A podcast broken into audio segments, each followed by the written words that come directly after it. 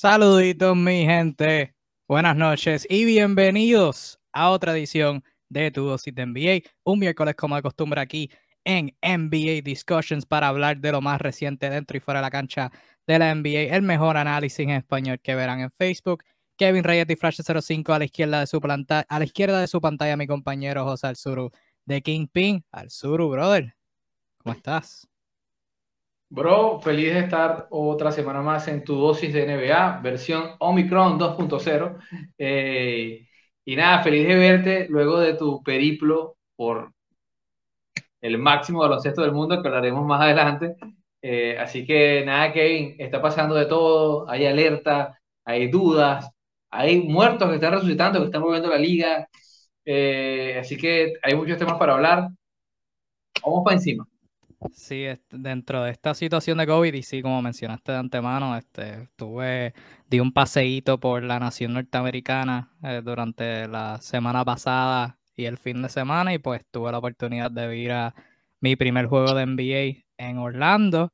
Eh, no fue el mejor juego per se, pero pues la experiencia nunca se olvida, pero sí, como dijiste, de eso hablaremos eh, más ahorita. Y sí, mencionaste los casos del COVID, el COVID anda rampante en la liga y pues eso le abre oportunidades a jugadores eh, entrar y, obtener minutos que, que no obtendrían en circunstancias normales y han aparecido un par de nombres por ahí firmando que pues no, no me esperaba, no esperaba esos nombres. El primer, notablemente hoy firmó Joe Johnson. Joe Johnson salió, salió de la nada, o sea, wow. Wow, increíble. Ahí soy yo. Sí, entre otros, entre otros, vi Brandon Knight filmando por ahí, una loquera. La NBA está bien loca. Este, dentro de todo, todavía hay cosas pasando en la cancha. Así que, pues, trataremos de enfocarnos, de enfocar la mayoría del live en eso, porque, pues, es lo que nos gusta, es lo que venimos a hablar aquí en NBA Discussion siempre. Así que vamos por encima, mi gente. Eh, vamos a empezar es rara la vez que hablamos de este equipo. Eh, mucha gente habla de ellos, pero aquí en NBA Discussion pues nos gusta enfocarnos en lo, en lo infravalorado, en lo que las personas no le prestan atención. Pero de vez en cuando, pues, hay que hablar de estos equipitos. Vamos a empezar hablando de, los Lakers. Y siempre que hablamos de, estos equipos, eh, es o por, porque están dominando o porque están teniendo dificultades. Y pues ese es el caso eh, de los Lakers, que ahora mismo tienen, todo, todo está negativo en, la ciudad de Los Ángeles eh, por la parte de los Lakers. Tienen marca de 16 y 16, que en cualquier otro contexto es bastante sólido, pero en el contexto de las expectativas de los Lakers con su plantilla, no es lo deseado. 16 y 16 los tiene en séptimo lugar a la conferencia del oeste en el play-in. Han perdido cinco de sus últimos nueve, incluyendo tres corridos. Ayer un partido contra los Phoenix Suns en donde no metían nada afuera, o sea, fue un partido asqueroso. Em, tuvieron, han tenido bajas, muchas bajas recientemente. Eh, dentro de ellas, Anthony Davis, quizás la más grave, tuvo un 15 en su MCL, estará fuera un mínimo de cuatro semanas. Mínimo de cuatro semanas, ya cuando vengan las cuatro semanas, pues lo evaluarán y pues quizás se pierda un poquito más de tiempo y varios equipos, varios jugadores los han tenido en protocolos de, salud eh, y seguridad. Dentro de ellos, los que siguen en protocolos ahora mismo eh, son Ken Basemore, Avery Bradley, Malik Monk y Austin Reeves, sin contar eh, Kendrick Nunn, que todavía no ha debutado en el equipo en toda la temporada. Trevor Ariza por fin llegó y se ha visto bastante bien, pero fuera de eso, y obviamente LeBron siendo LeBron, Westbrook ha mejorado un montón eh, durante el transcurso de la temporada. Fuera de eso, todo bastante negativo, sin contar eh, dentro de los jugadores de COVID, no tienen a su dirigente Frank Vogel, que está fuera eh, por protocolos, y David Fister está ejerciendo como dirigente por el momento. Al sur, ¿tú estás preocupado por los Lakers? ¿Crees que todavía, que, ¿crees que todavía les queda un avance en su temporada? O, o sea, nivel de preocupación para los Lakers? Bueno, eh, mi nivel de preocupación es nulo porque no me importa lo que les pase. Por mí pueden irse de la liga si quieren. Pero ellos sí deberían estar preocupados. no sé si responde a tu pregunta. Ellos sí deberían estar preocupados y mucho. Eh, para nadie es un secreto que los Los Ángeles Lakers vienen siendo el equivalente de los New York Yankees en la Major League Baseball. Un equipo que tiene una gran fanaticada, que tiene una historia que sostener y está en ciudades que tienen un nivel de glamour bastante alto, lo cual los obliga a perennemente tener estrellas, no estrellas normales, sino esas estrellas trascendentales. Eh, por ende, hay una necesidad intrínseca de tener títulos, de, demostrar que son dominantes en la liga. Lógicamente, eh, hoy por hoy, los números, y más allá de los números, las sensaciones distan bastante de esa realidad. Eh, como bien lo dijiste, tienen un récord 16-16, que quizás es lo único no negativo, porque está exactamente en el punto medio.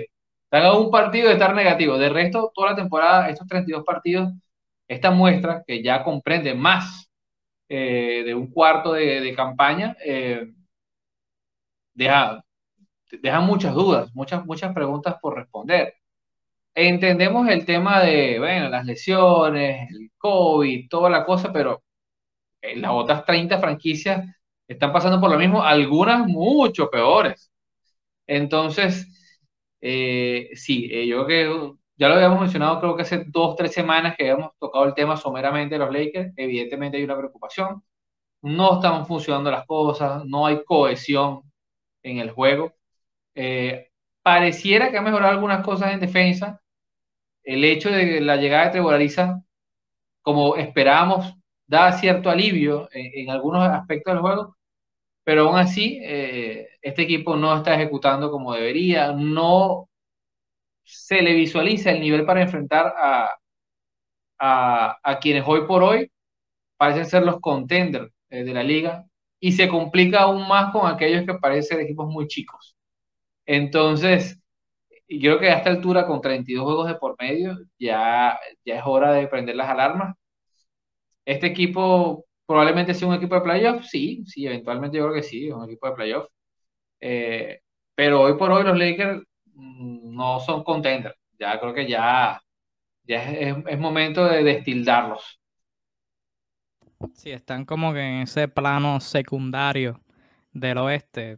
Pues, o sea, en el primer tier, en el primer plano, Utah, Phoenix, Golden State en cualquier orden. Segundo plano, Lakers, quizás los Clippers, Denver si se ponen un poquito de saludables y pues por ahí para abajo sigues, pero eh, y ciertamente se debe destacar también que firmaron a Isaiah Thomas dentro de toda esta nube de negatividad. IT eh, volvió a la NBA y se ha visto bastante bien, eh, pero los Lakers son un equipo confuso, o sea, han tenido que, o sea, hay problemas en, la construcción de la plantilla cuando tienen que frecuentemente depender en jugar a LeBron James de centro. O sea, eso debe ser como el plan Z, eso debe ser como la arma secreta, pero en todos los partidos tienen que depender de eso y es un buen cuadro, de hecho, durante toda la temporada ese ha sido el mejor cuadro que, ellos han, han, usado porque una cierta estrella de su equipo, que, la que, de la que te voy a preguntar en breve, no ha jugado el mejor baloncesto de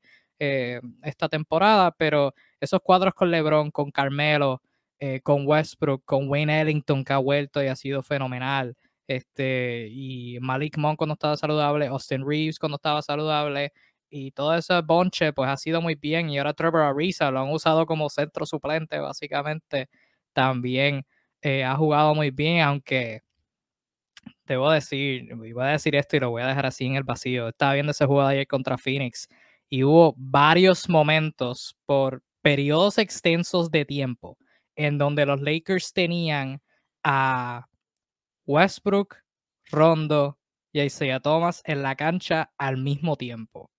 Y yo, yo lo veía y yo me quedaba como que, ¿qué? ¿Qué, qué es esto? ¿qué es esto? Em, pero, anyway, eh, ¿qué has pensado sobre la actuación de Anthony Davis esta temporada? Eh, evidentemente, fíjate, cuando tú revisas someramente las estadísticas, eh, saltando el tema del tiro, sobre todo el tiro exterior, no es un año malo, o sea, no es lo que tú llamarías un año malo. hay cosas que bajan, cosas que están más o menos ahí donde deberían estar, o sea, no, no es que está tan lejos del rendimiento habitual, de un jugador de su calibre. Pero cuando ves los partidos, es otra cosa. O sea, lo notas blando, lo notas distante. Eh, desconectado de la, del, partido, de las acciones. Así que creo que esa es la gran preocupación. Aunado está el tema del récord y, las derrotas, pero creo que eso también le pone el hierro un poco fuerte al, al tema. Pues. Jugar en los Lakers y no ganar va a maxificar tus defectos, por así decirlo. Si me preguntan a mí, sí, ha jugado mal. Sí, mal para el estándar que tenemos de Anthony Davis. Mal que es un tema que hemos hablado porque realmente él toma mucho el tiro exterior. Realmente, cuando empezó todo este tema de los grandes lanzadores, estamos hablando de 2014, 2015, que ya Anthony Davis era un joven muchacho que lo hacía, tenía la capacidad para hacerlo, era algo novedoso, era un tipo que podía eh, bordear el 30%, pero todavía eso era algo muy innovador, chévere. Pero ahora que todo el mundo lo hace, y hay un montón de tipos que lo hacen mejor ya, y te das cuenta que él realmente no mejoró sus números. Cuando tú revisas progresivamente, ha empeorado los porcentajes de tiro exterior. Te das cuenta que él se estancó. O sea, él quiere jugar al, al, tiro tras botar, como dicen los españoles, eh, y, y, no sale. O sea, realmente toma cuatro o cinco tiros por partido de ese tipo unos porcentajes en tiros de ese tipo que no llegan al 10%. En línea general, los triples ni siquiera llegan al 20%. Sí, claramente ya en los últimos partidos que jugué te das cuenta que ni siquiera lo quieren defender. Cuando llega ahí lo dejan. O sea, saben que el mejor negocio es dejarlo que lance y no ir abajo, donde sí sigue siendo efectivo, aunque no toma la cantidad de tiros que uno, como amante del baloncesto, quisiera que un tipo de sus medidas, de sus capacidades, de sus habilidades, fuera la llave a atacar. Entonces, entiendo la incomodidad de, los fanáticos.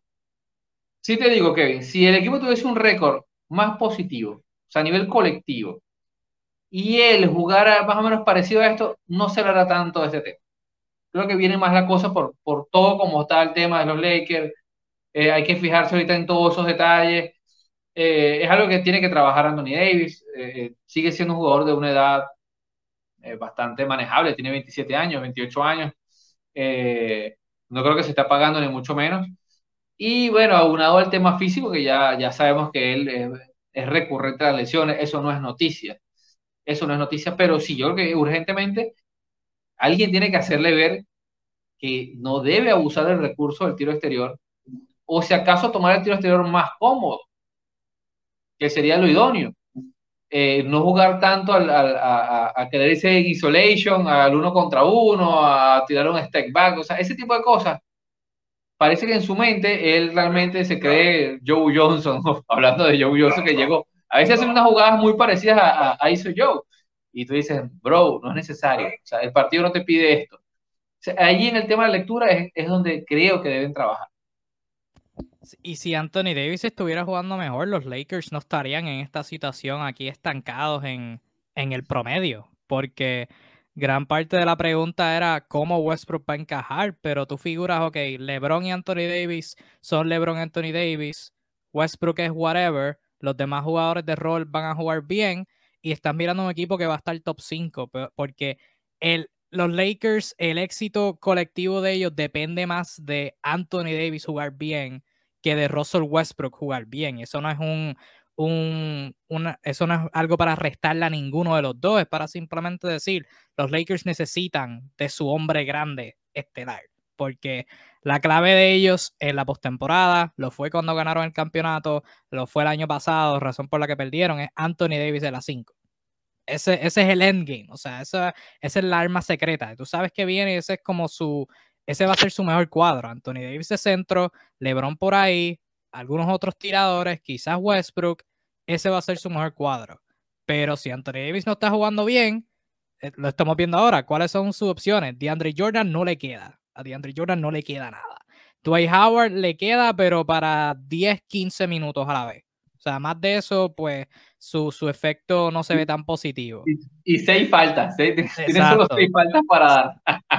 sí, seis faltas, quizás cinco manoplazos, una técnica por ahí. O sea, ese es el rol de él. Y es bueno, pero e, es para que vean que necesitan de Anthony Davis y después de eso estás con LeBron de centro, Trevor Ariza de centro, Carmelo Anthony de centro, que no es ideal porque tú miras el resto de los contendores en la liga, todos tienen un, todos te pueden eh, destrozar en la pintura. mismo DeAndre Ayton lo hizo ayer. Rudy Gobert, si está defendido por Trevor Ariza, lo puede hacer si le dan el balón.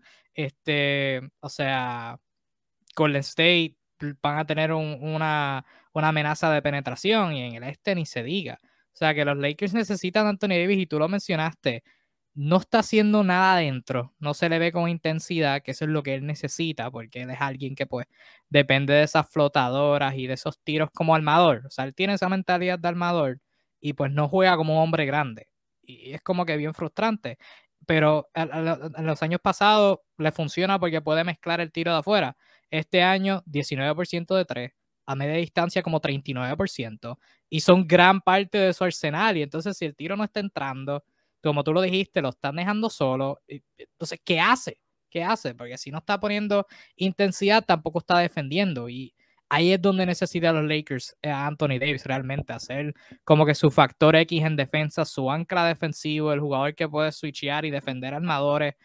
Pero eso no se ha visto. Y pues si él está jugando ese nivel, los Lakers no están en esta situación, pero no ha pasado. Irónicamente, eh, o sea, estás jugando con dos de los mejores pasadores de la NBA más reciente. O sea, amigo, hinchate a meter puntos en la pintura. O sea, el destino quiso que tuvieses a dos tipos que tienen, no sé, ocho, ocho asistencias de por vida ah, o más. Y, tienes la posibilidad o sea, de, jugar en ese punto. Bueno, haz otra cosa, es el momento de cambiar. No sé hasta qué punto se habla con dureza en una franquicia de las características de los Lakers. No es un secreto que esta clase de equipos, con esta clase de jugadores, mantienen un, nivel de divismo que, que, no ocurriría en OKC, por ejemplo, que no ocurre en Memphis. Este, aquí yo supongo, y creo no equivocarme, en que hay cosas que no se dicen por ciertas jerarquías, y esto complejiza un poco el proceso. Pero la verdad es que yo creo que ya es momento de decir, mira, o hacemos las cosas de, de esta manera, o bueno, vamos a seguir aquí hasta que nos terminen de eliminar.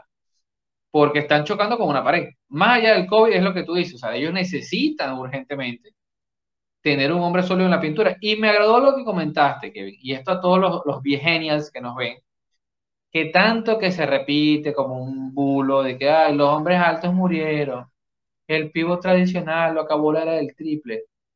Y si se dan un repasito, así por encimita, van a ver que la posición está bastante sólida en casi todos los equipos. Ni hablar de unas cuantas estrellas. Así que ese tema de, eso es para otro live, pero ese tema de que el centro ya no existe es una de las grandes mentiras que seguimos repitiendo. Una de las grandes mentiras, sobre todo cuando uno de los mayores el MVP vigente es un centro. Este, así que eso es tema para otro live. ¿Cuántos debemos hacer un ranking de centros ah, para que, para que vean la gran mentira que les están vendiendo los medios? ¿Y cuántos centros hay en el top 20 de la liga por ahí? O sea, hay como cuatro, como cuatro, debatiblemente cinco. Saluditos a Orlando que está por ahí. Unos saludos desde Venezuela. Saludos a Orlando y a todos los que nos sintonizan. Muchas gracias por su apoyo y siempre. Y hay que darle mérito a, a Russell Westbrook, porque él no ha sido el problema. O sea, Westbrook no está tirando esos tiros a media distancia, está atacando cuando necesita atacar, pasando cuando necesita pasar y está tirando súper eficiente en triple desde la esquina. O sea, que será como que la pregunta mayor, ok, LeBron tiene la bola, Westbrook está fuera, ¿qué va a pasar? Westbrook está tirando muy eficiente desde la esquina, creo que como más de 40% en triple desde la esquina específicamente. en todas las otras áreas, pues no ha sido lo mejor, pero desde la esquina, que es donde particularmente pues tú ves que los tiradores de, LeBron florecen, pues ahí es que ha sido bien eficiente. Así que saludito a Westbrook, que pues lo ha hecho muy bien. Mira, por aquí nos escribe, bueno, antes Orlando me ha dicho que quería hacer unas preguntas, así que bueno, espero tus preguntas, Orlando. Y Pablo Mallorquín, nuestro amigo Pablo, de Maracay, nos dice exactamente, lo que la gente no entiende es que los centros han venido cambiando eh, a lo que era antes su juego tradicional, pero siguen tan vigentes como siempre. Sí, este, efectivamente, efectivamente, desde equipos chicos hasta equipos grandes, todos tienen un centro sólido o este, ya rara vez eh, hay equipos que juegan, hay muy pocos equipos realmente que están jugando al estilo Golden State de usar un centro 15 minutos y después ir a Small Ball. Son pocos ya. Eh, ha bajado mucho la frecuencia, hay muchos centros que están jugando 25 hasta 30 minutos por partido. Sí, no, y tú, o sea, hay una mezcla de, de bastantes cosas, o sea, tú quieres un, un centro de esos tradicionales, pues tienes a DeAndre Ayton en Phoenix, Rudy Gobert en, en Utah, Jared Allen en Cleveland, este, Clint Capela en Atlanta, Miles Turner en Indiana. Y entonces quieres los, los, ¿verdad? los nuevos, la nueva era de centros. Tienes a Carl Anthony Towns en Minnesota, tienes a Joel Embiid, Bama de Bayo, eh, Evan Mobley, Nikola Vucevic. O sea que hay de, hay de, de, todo un poco. O sea que, que eso, eso, como tú dices, es ignorancia realmente. Y si eres Cleveland, puedes usar tres centros en tu quinteto y nadie dice nada. Y funciona. y, ganan. Y, ganan.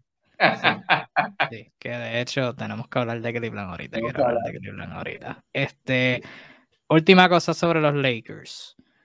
Necesit ¿Qué tú crees que necesiten hacer diferente si piensas que tienen, hacer algo, que tienen que hacer algo diferente, o sea, en términos de, de cuadros, cómo deben jugar, etcétera?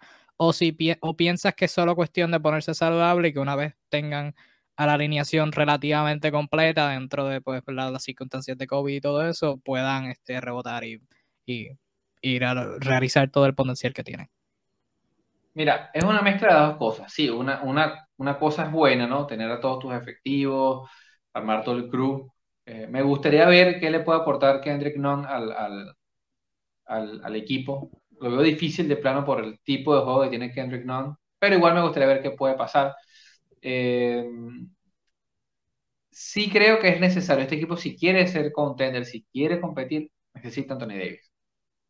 Lo necesita. O sea, sin él y solo con LeBron y Westbrook, para mí no, son una amenaza tan real como otras, honestamente. Eh, y no voy a tocar el tema de LeBron, que es el tema que todo el mundo masculla en, las redes sociales, porque bueno, ¿qué les puedo decir? Está haciendo el mejor trabajo que puede. O sea, yo no tengo nada que criticarle. Está haciendo lo que le, está haciendo lo que es adecuado a, su sueldo y a su perfil. Y está haciendo más de lo debido si lo, si lo vemos desde un punto de vista de cronológico de la edad. Así que yo no le voy a pedir a un tipo de 37 años que me cargue el equipo y, me dé un campeonato. Ya él hizo eso antes. Se supone que, se supone que este equipo se armó, vamos a decirlo así, con tres estrellas para un poco repartir las cargas. Entonces, eh, Westbrook, como tú bien dices, ha dado un paso, digamos que al costado. Yo sé que es frustrante el tema de las pérdidas, pero esto es normal. O sea, toda la carrera de Westbrook es un tipo que promedia históricamente cuatro pérdidas por partido. O sea, no es que esto sea diferente a otros años.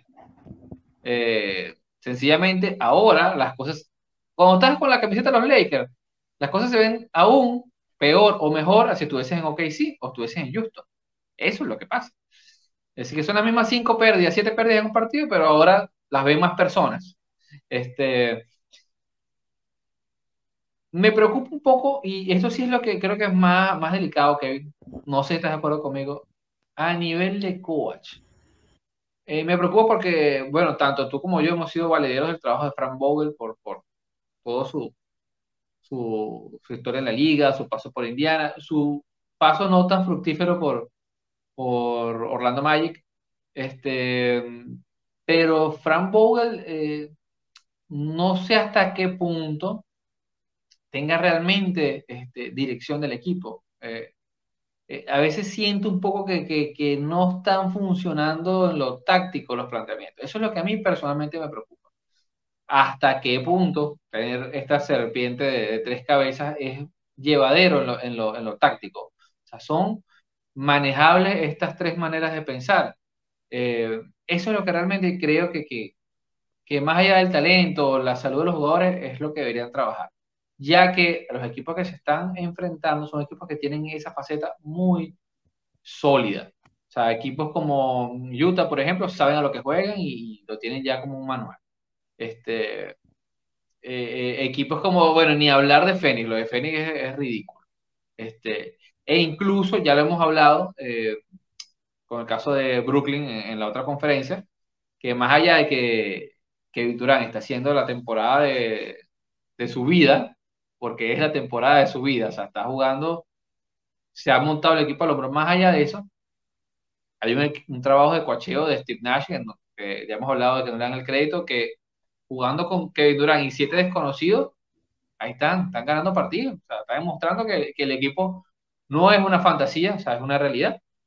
O sea, todos estos equipos tienen muy claros sus planteamientos eh, táctico-técnicos. Creo yo que más allá del talento, efectivos que tú cuentes, enfermedad, los Lakers están uno, si acaso no, dos pasos por detrás. Allí es donde yo creo que, que es mi gran preocupación. Sí, de hecho, transicionaste muy bien. Ahora vamos a hablar de Brooklyn, no del equipo, sino por una de esas situaciones. Pero antes de respondiendo a los comentarios, primero de Steven, nuestro buen amigo Steven, este, comenta que no le gusta la jersey.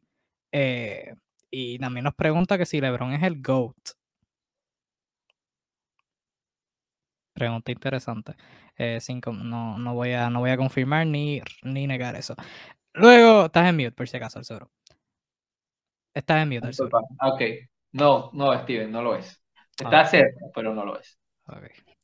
Y luego Orlando nos trae con su pregunta. Nos dice, ¿es hora de ya tomar en serio los Cavs y verlos como posibles clasificados o todavía tenemos que esperar por lo menos hasta el All-Star Game y ver si el coach JP los mantiene en competencia? De hecho, yo me estaba preguntando esto de los otros días porque ciertamente hay que respetar a Cleveland. O sea, están terceros y estamos ya en Navidad. O sea que ya estamos bien cerca del punto de decir esto no es, esto no es un fluke, esto no es embuste, eh, los Cavs están bien en serio. En términos de, yo diría que hay que respetarlos, pero contendor, no. O sea, yo creo que en el, en el contexto de ser contendores, Brooklyn saludable, obvio, no con jugadores de G League, son mejores. Chicago son mejores. Miami, especialmente lo que están haciendo ahora, ganando juegos sin Jimmy Butler ni Bama de Bayo, eh, son mejores. Milwaukee es mejor. Y Filadelfia, quizá, debatible.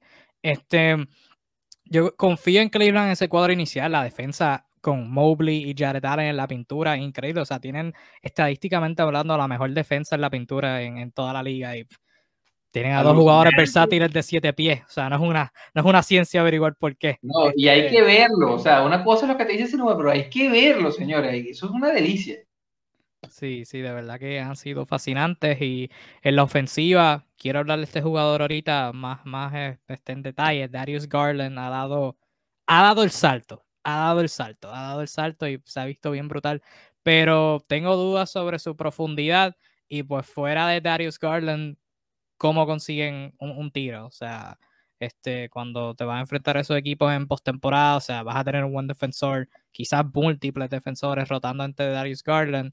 Así que me preocupa como que esa profundidad en términos de quién te consigue ofensiva de la defensa, o sea, la defensa se ve brutal. Y tengo dudas sobre quién le mete a ellos, este, pero eh, en el contexto de ser contendor, pues esa sería mi preocupación, pero en contexto general, o sea, lo que han hecho es impresionante. ¿Qué tú crees, Arturo? Mira, no, es una realidad, pues es una realidad. Eh, eh, a mí me ha impresionado muchísimo porque para nada, yo hice bastantes chistes sobre esto de la pretemporada. Dice, ¿qué rayos está haciendo Cleveland? Yo, Kobe Alman, te odio. ¿Qué estás haciendo? O sea, ¿qué clase de equipo estás armando? O sea, hay un montón de gente alta allí que no cuadra, pero la realidad es otra, pues. O sea, el coach Bickerstaff, que sabemos que ha sido un coach que ha hecho 24.000 suplencias en la liga, ese, ese ha sido el propio, bueno, eh, mojado, por hacer el término peyorativo y xenofóbico, pero sí, o sea, ha estado haciendo los trabajos que nadie quiere en equipitos allí. Ha sido, bueno, ustedes no tienen ni idea en los últimos 10 años en todos los sitios que ha estado JB Bickerstaff. Consiguió esta oportunidad y lo ha aprovechado un mundo. Le dieron esa plantilla y la ha puesto a jugar. ¿Y de qué manera, señores? Han ganado partidos y han perdido otros, Kevin, por muy poco. Yo quise ver esa estadística de cuántos partidos han perdido por un punto. O sea, que han sido partidos bien reñidos contra rivales este, bien fuertes. Eh, sí, quizás ahora cuando ya te tomas en serio el equipo y dices, bueno, ajá, el equipo es de playoff. ¿Y ahora qué sigue? empieza a ver las debilidades de cara a, mayores cuotas de éxito. Una de ellas podría ser el tema de, la carga ofensiva de los jugadores perimetrales. Básicamente allí tienes a Garland y a Ricky Rubio que ha estado, comenzó muy bien eh, en medio de todo lo que pasó, más la lesión de Colin Sexton, que se pierde el año. Ya luego ha bajado, ha bajado la intensidad, se ha dedicado a hacer más el, el Ricky Rubio que conocemos normalmente. Pero fuera de eso, a nivel de perimetrales tienes muy poco por precisamente el exceso de jugadores de talla alta. O sea, tienes a, tipos como Isaac Okoro, jugador de segundo año, que funciona muy bien en defensa, pero de ahí el tipo no es que aporte de poco a nada. Y luego tienes la ventaja de este montón de hombres altos, altos que, que colaboran entre sí. Lo de Mobley y Allen no tiene, no tiene nombre. Kevin Love cuando está sano, todos sabemos lo que puede aportar, pero ya tú sabes que no puedes contar con él, valga la redundancia. Porque es un tipo que está hoy y mañana no sabemos. Laurie Markkanen, que de cara, eh, eh, parecía incómodo el encaje, ha logrado hacer sus minutos, bueno, en parte con las lesiones que se han abierto cupos, no ha deslucido, puede jugar como alero, ha sabido defender, que es una de las grandes dudas, cómo, cómo Lauri Markkanen, que no se conocía como buen defensor, iba a encajar en situaciones donde quizás por tema de tallas iba a tener que correrse a la 3. De momento no ha deslucido. Y sigue siendo una amenaza del triple que no cae nada mal. Sin hablar de que Mobley tiene buenas estadísticas desde el tiro triple de la esquina. Eh, así que ha sido una combinación, no les miento, rarísima de ver, más en estos tiempos, pero está siendo eficaz. Si puede lograr más cosas, no sé. Me gustaría ver, ahora que está en posición de negociar en el mercado, que obtengan otro jugador de talla más baja que los ayude a, poder luchar contra rivales que quizás quieran frenar de una a Garland. Si tú paralizas a Garland, los obligas a, cambiar un poco su juego.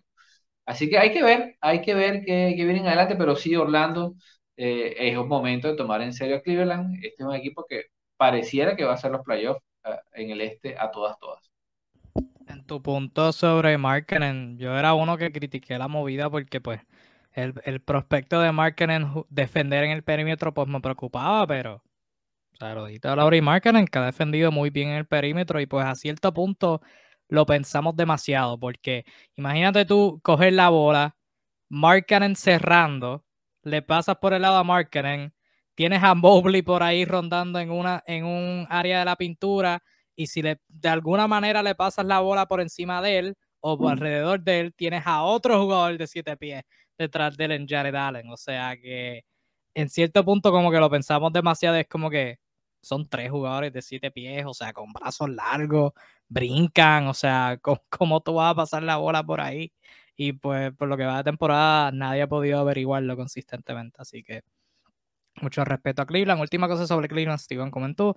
Yo puse a Cavs en mi top 8, pero nunca con la temporada que están haciendo, sin contar que subestimamos los picks de Cavs seleccionados los años, anteriores. Y si te fijas, no han sido ni malos. Sexton, Garland, Mobley quizás se rajaran en Okoro. Okoro, antes de entrar en protocolos de COVID, creo que fue protocolos de COVID, estaba jugando muy bien. El, el, tiro estaba entrando más o menos, se veía con más confianza, pero pues el COVID, este, lo chavo. Pero, este ¿qué podemos decir? Este, transicionando, hablando de el COVID chavando equipos, los Brooklyn Nets, los Brooklyn Nets ahora mismo tienen a 1, 2, 3, 4, 5, 6, 7, 8, 9, bueno, 10 jugadores en protocolos de COVID. De hecho, le han pospuesto los, los últimos 3, 4 partidos por no tener eh, los jugadores disponibles durante todo esto llegó un punto en donde, ¿verdad? Tenían como ocho jugadores en protocolos de COVID. Sus mejores jugadores eran Blake Griffin, que estaba fuera de la rotación antes de eso, y Patty Mills. Incluyendo a Kevin Durant y James Harden estaban en protocolos. Sus mejores dos jugadores. Mencionaste a Kevin Durant, se ha puesto el equipo en la espalda. Ha sido increíble. O sea, una cosa con el, o sea, fuera de este mundo. La eficiencia con el volumen que ha tenido. O sea, ha sido fuera de este planeta. Y viendo esta situación, eh, Sean Marks eh, decidió regresar a Kyrie Irving al equipo. Porque, pues, era Kyrie Irving para contexto. Eh, iba a ser un jugador part-time, véase, solo iba a jugar los juegos de visitante del equipo, porque no puede jugar los de local debido al, a las leyes que hay en, Nueva York referente al COVID y la vacunación. Y pues Kyrie como no se quería vacunar, solamente podía jugar los juegos de visitante. Brooklyn, con la falta de, cuerpos que tenían disponibles, decidieron regresar a Kyrie Irving para jugar part-time. Este, antes de eso, pues tenía que, ¿verdad? Calentar, ver cómo estaba su condición este, física, porque pues ha estado todo este tiempo en la, yo sabe dónde. Este, tenía que dar negativo un montón de veces para regresar al equipo, toda la cuestión, bla, bla, bla, bla. No pasaron ni 24 horas del anuncio y Kyrie cayó en protocolos de COVID.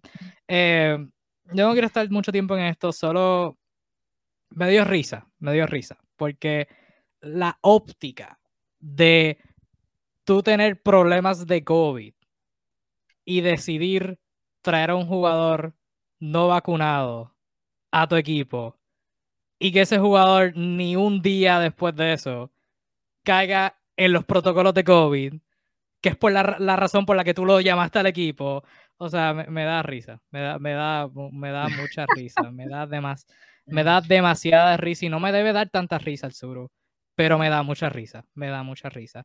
Este... Justicia poética, le dicen algunos a eso. Sí, sí, no, de verdad. Y oye, no es nada contra Kyrie Irving. Eh. Esto es contra el equipo de Brooklyn, porque Brooklyn cayeron, o sea, cayeron en la trampa.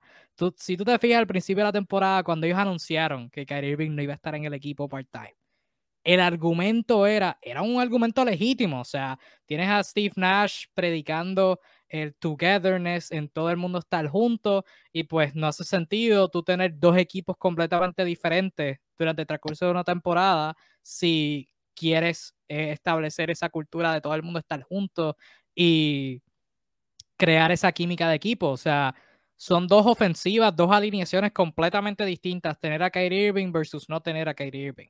Y pues cayeron. O sea, y obviamente esto fue antes de la, de la NBA cambiar las reglas de, de COVID, que eh, tenían oportunidades limitadas de, firmar a jugadores que eh, menos o sea, era la cantidad menor de jugadores que caían en protocolos para tú poder firmar a alguien con el hardship exemption. Este, eh, lo de two-way, que los juegos ahora son ilimitados, pues eso fue todo antes de eso. Lo entiendo en ese aspecto. Pero por el otro lado, como que, brother, brother, o sea, en serio, o sea, no más, no más hace sentido. Y eso ahora me cae la duda. O sea, porque Kyrie Irving está en protocolo, son 10 días. En esos 10 días, a menos que salga una complicación, todo el mundo va a volver que estaba en protocolo. O sea, que después de eso, ¿lo vas a traer al equipo como quiera? no sé, ay, Dios mío, me, me frustré y me dio risa a la vez. ¿Qué tú piensas? te presento una duda razonable ahora tú dices, yo creo que pisaron un peine, o sea, sí, el desespero, te das cuenta que no tienes a más nadie, y dices, bueno, vamos a llamar al, chico rebelde, al Timo Cruz del equipo. Vente, Timo, ven a jugar. Entonces pasa esto y tú dices, bueno, ¿y ahora? Bueno, mira, vamos a pensar positivo.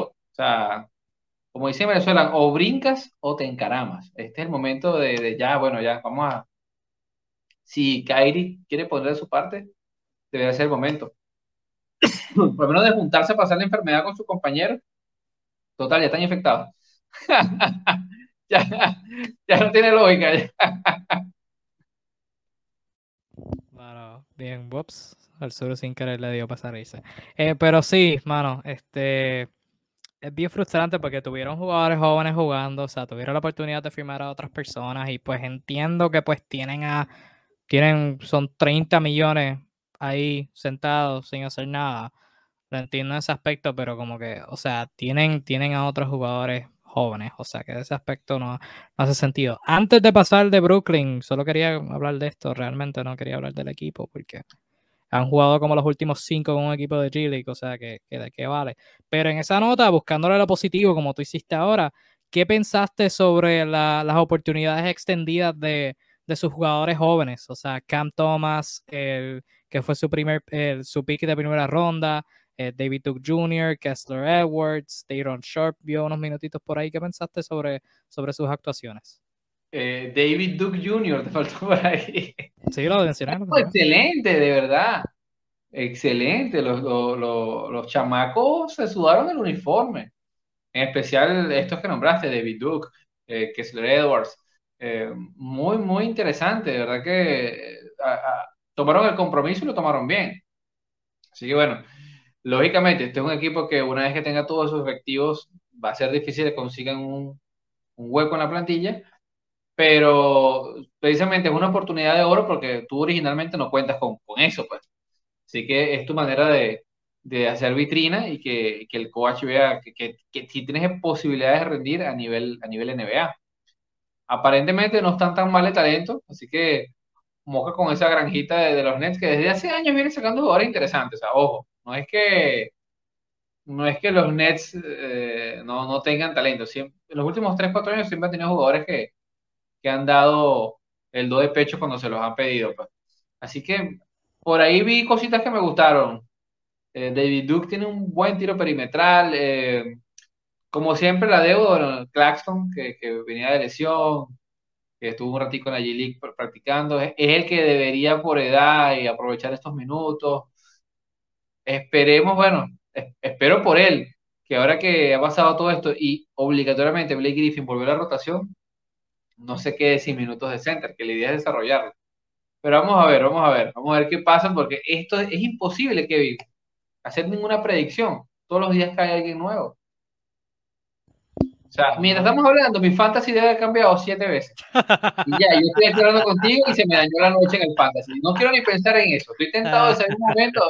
Es más, me llegan las notificaciones y yo, yo ya, alguien se murió hoy. Alguien le dio Ay, tosió, vamos, siete días fuera. Terrible, ¿no? Es una, algo rudo lo que está pasando. Sí, no, todos, todos estamos sufriendo en fantasy. Si estás en más de una liga, en al menos un equipo tiene tienes problemas de COVID. Estoy en una liga que tengo como seis jugadores en, en, protocolos de COVID, así que es bien frustrante. Este, saluditos a Luis Picorelli que nos comentó ahorita. No lo había visto. Saluditos a Luis. Mira, Orlando nos pone. Le pago 100 dólares al que me dé una explicación de 5 minutos sobre lo que ocurre en el mundo plano de Irving. Oye, es difícil porque yo creo en las leyes de la física, entonces no sé cómo funcionarían las cosas en un mundo plano. Supongo que tú me estaría pegado al suelo arrastrándose como, como lagartija, pero es lo que yo imagino.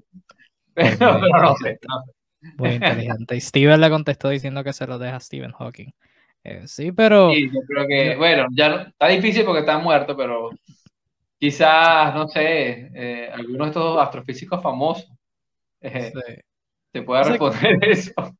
Kyrie Irving tiene buenas intenciones porque pues ha hecho cosas positivas donando a causas de de personas de familias afroamericanas a la WNBA y todo eso. O sea, tiene buenas intenciones, pero no siempre tener buenas intenciones resulta en, las mejores acciones. Así que Eso, eso, es lo que pasa con Kyrie. Pero en el aspecto de, ¿verdad? Esto no es una crítica a Kyrie, esto es una crítica al equipo. O sea, este tema en particular, lo de tener problemas de COVID, traer al jugador no vacunado y que ese jugador no vacunado caiga en protocolo. O sea, eso es una crítica a Sean Marks y al equipo de Brooklyn que pues han hecho buenas decisiones el último año, pero en esta como que se embarraron, en esta se embarraron. Pues no se puede hacer mucho. Tú mencionaste los protocolos de COVID, vamos a hablar brevemente sobre la situación de COVID en la NBA. Eh, he visto a algunas personas que pues me lo han comentado, oye Kevin, este, firmaron a tal jugador, tal jugador en protocolos CAI solo, solamente aquí vamos, o sea, aquí en NBA Discussion no somos los que vamos a poner toda noticia diminuta que pase. O sea, la vamos a hablar en un live, pero en post no las vamos a poner todas. Y pues ahora con todo lo que está pasando en COVID, tienes a más de, más de 10 jugadores cayendo por día. Subsiguientemente tienes como a 5 a 6 firmando. O sea, es demasiado. Es demasiado. Y pues para contexto, más de 100 jugadores han entrado en protocolos de, de COVID en lo que va de temporada. En diciembre nada más, y estamos a 22, todavía faltan 9 días para que se acabe el mes. En diciembre nada más han entrado 115 jugadores en protocolos de COVID. Y pues algunos de ellos han salido, pero pues por ahora 115 en todo lo que va de mes. 25 de 30 equipos han tenido al menos un jugador en protocolos. De esos 25, 16 han tenido 5 o más. De esos 16, 11 han tenido 7 o más. Y de esos 11, 3, Brooklyn siendo uno, lo mencioné ahora, Chicago y Cleveland siendo los otros dos, han tenido jugadores en doble dígitos en protocolos de COVID. Y pues mencioné en el aspecto de días, la cantidad de jugadores que han entrado en protocolos por día ha llegado a los doble dígitos en siete de los últimos nueve días. O sea que es una cosa bien, bien terrible. Y con todo eso, con todo ese contexto y todos esos datos, te propongo una pregunta simple. Mucha gente ha, reaccionado eh, alarmantemente y han propuesto esto. Aquí en NBA Discussions nos gustaría pensar que pensamos más allá. No, sé. Eh, con todo ese contexto, te propongo una pregunta simple. ¿Debería la NBA pausar la temporada? Wow, es difícil. Esta, pregunta creo que no tiene una respuesta correcta como tal. hay posiciones y ambas tienen sus razonamientos. Yo diría que no, porque esto engloba muchas cosas. Primero, bueno, estos protocolos es por un tema de seguridad, de bioseguridad. Eh, la mayoría de estos afectados lo que tienen son síntomas muy leves, eh, nada mortales ni mucho menos pero por tema de, de, de, seguridad, bueno, se, se, dan estos retrasos, se dan eh, todo este aislamiento eh, y claramente en, a nivel nacional, ¿no? El país está recibiendo miles de infectados en, distintos ámbitos de, de, la vida cotidiana, no solamente en el caso de los jugadores de la NBA. Eh, cancelar la temporada, lo cual desde el punto de vista de las personas eh, es lo más correcto por la salud, Sí, pero por otro lado se va al caño un montón de cosas que están ahí. Y no es hablar dinero por dinero, porque la gente cuando piensa, eh, Kevin, de, de NBA y dinero, asume que todo el dinero lo tienen los jugadores en el bolsillo, que son las únicas personas que cobran ahí. Y no tienen ni idea la cantidad de empleos, directos e indirectos, que produce cada equipo.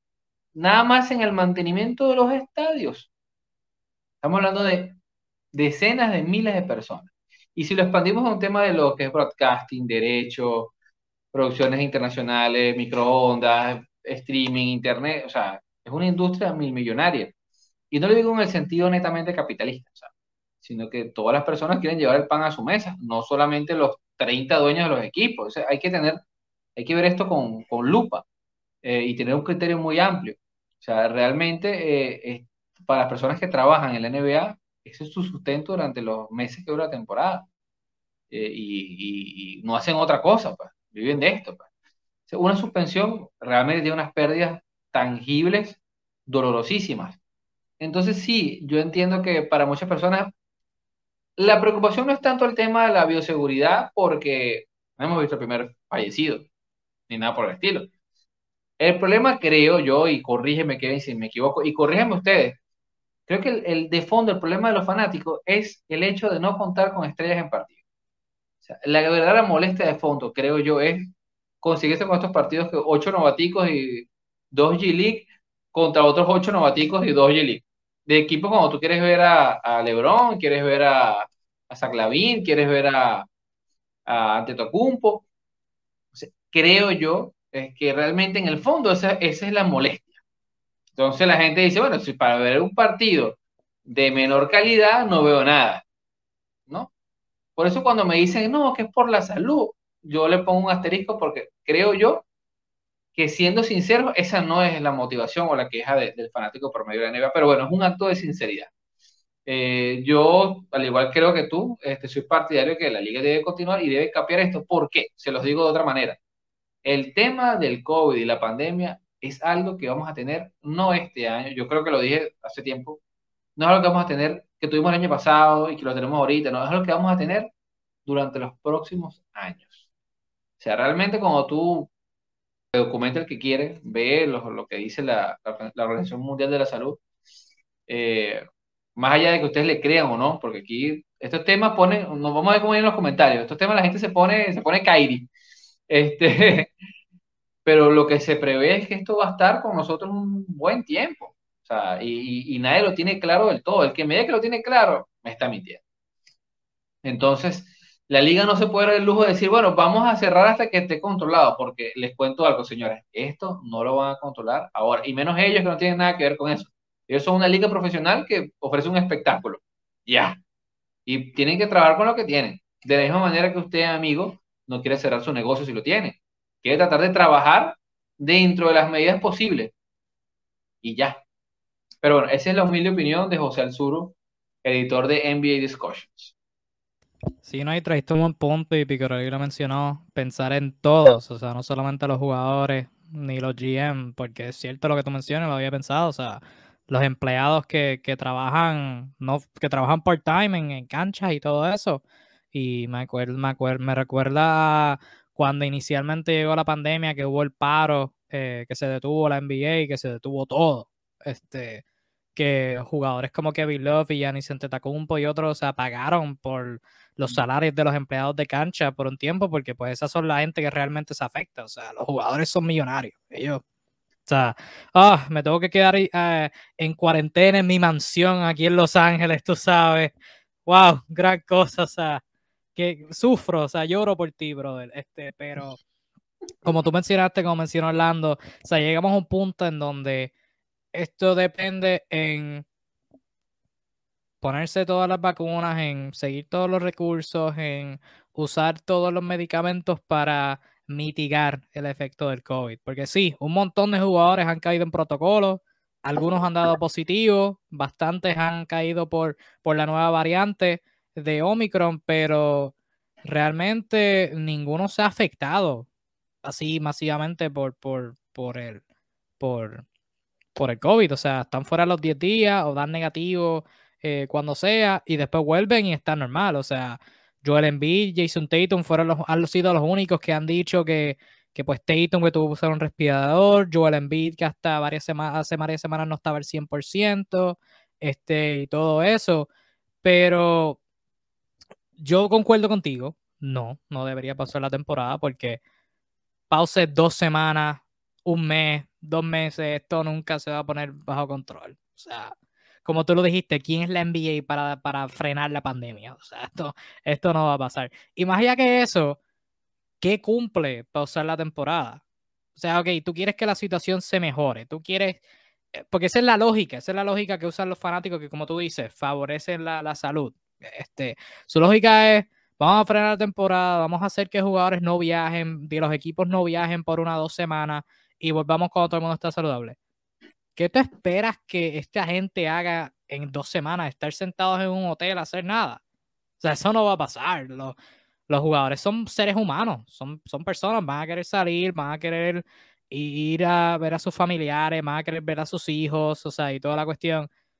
O sea, esto no va, esto no va a parar nada, quizás lo empeore, porque de hecho, este empeoró cuando llegó Acción de Gracias. Cuando pasó Acción de Gracias, que ahí, ahí fue que los casos empezaron a brincar y pues este, vino irónicamente con el tiempo que, que surgió la variante de Omicron y pues ahí todo, todo se fue a, a lo que estamos ahora a este punto. Pero si yo la NBA, hay tres opciones realísticas, realmente. O sigues, o paras, o sigues la temporada, o detienes la temporada, o debajo una burbuja.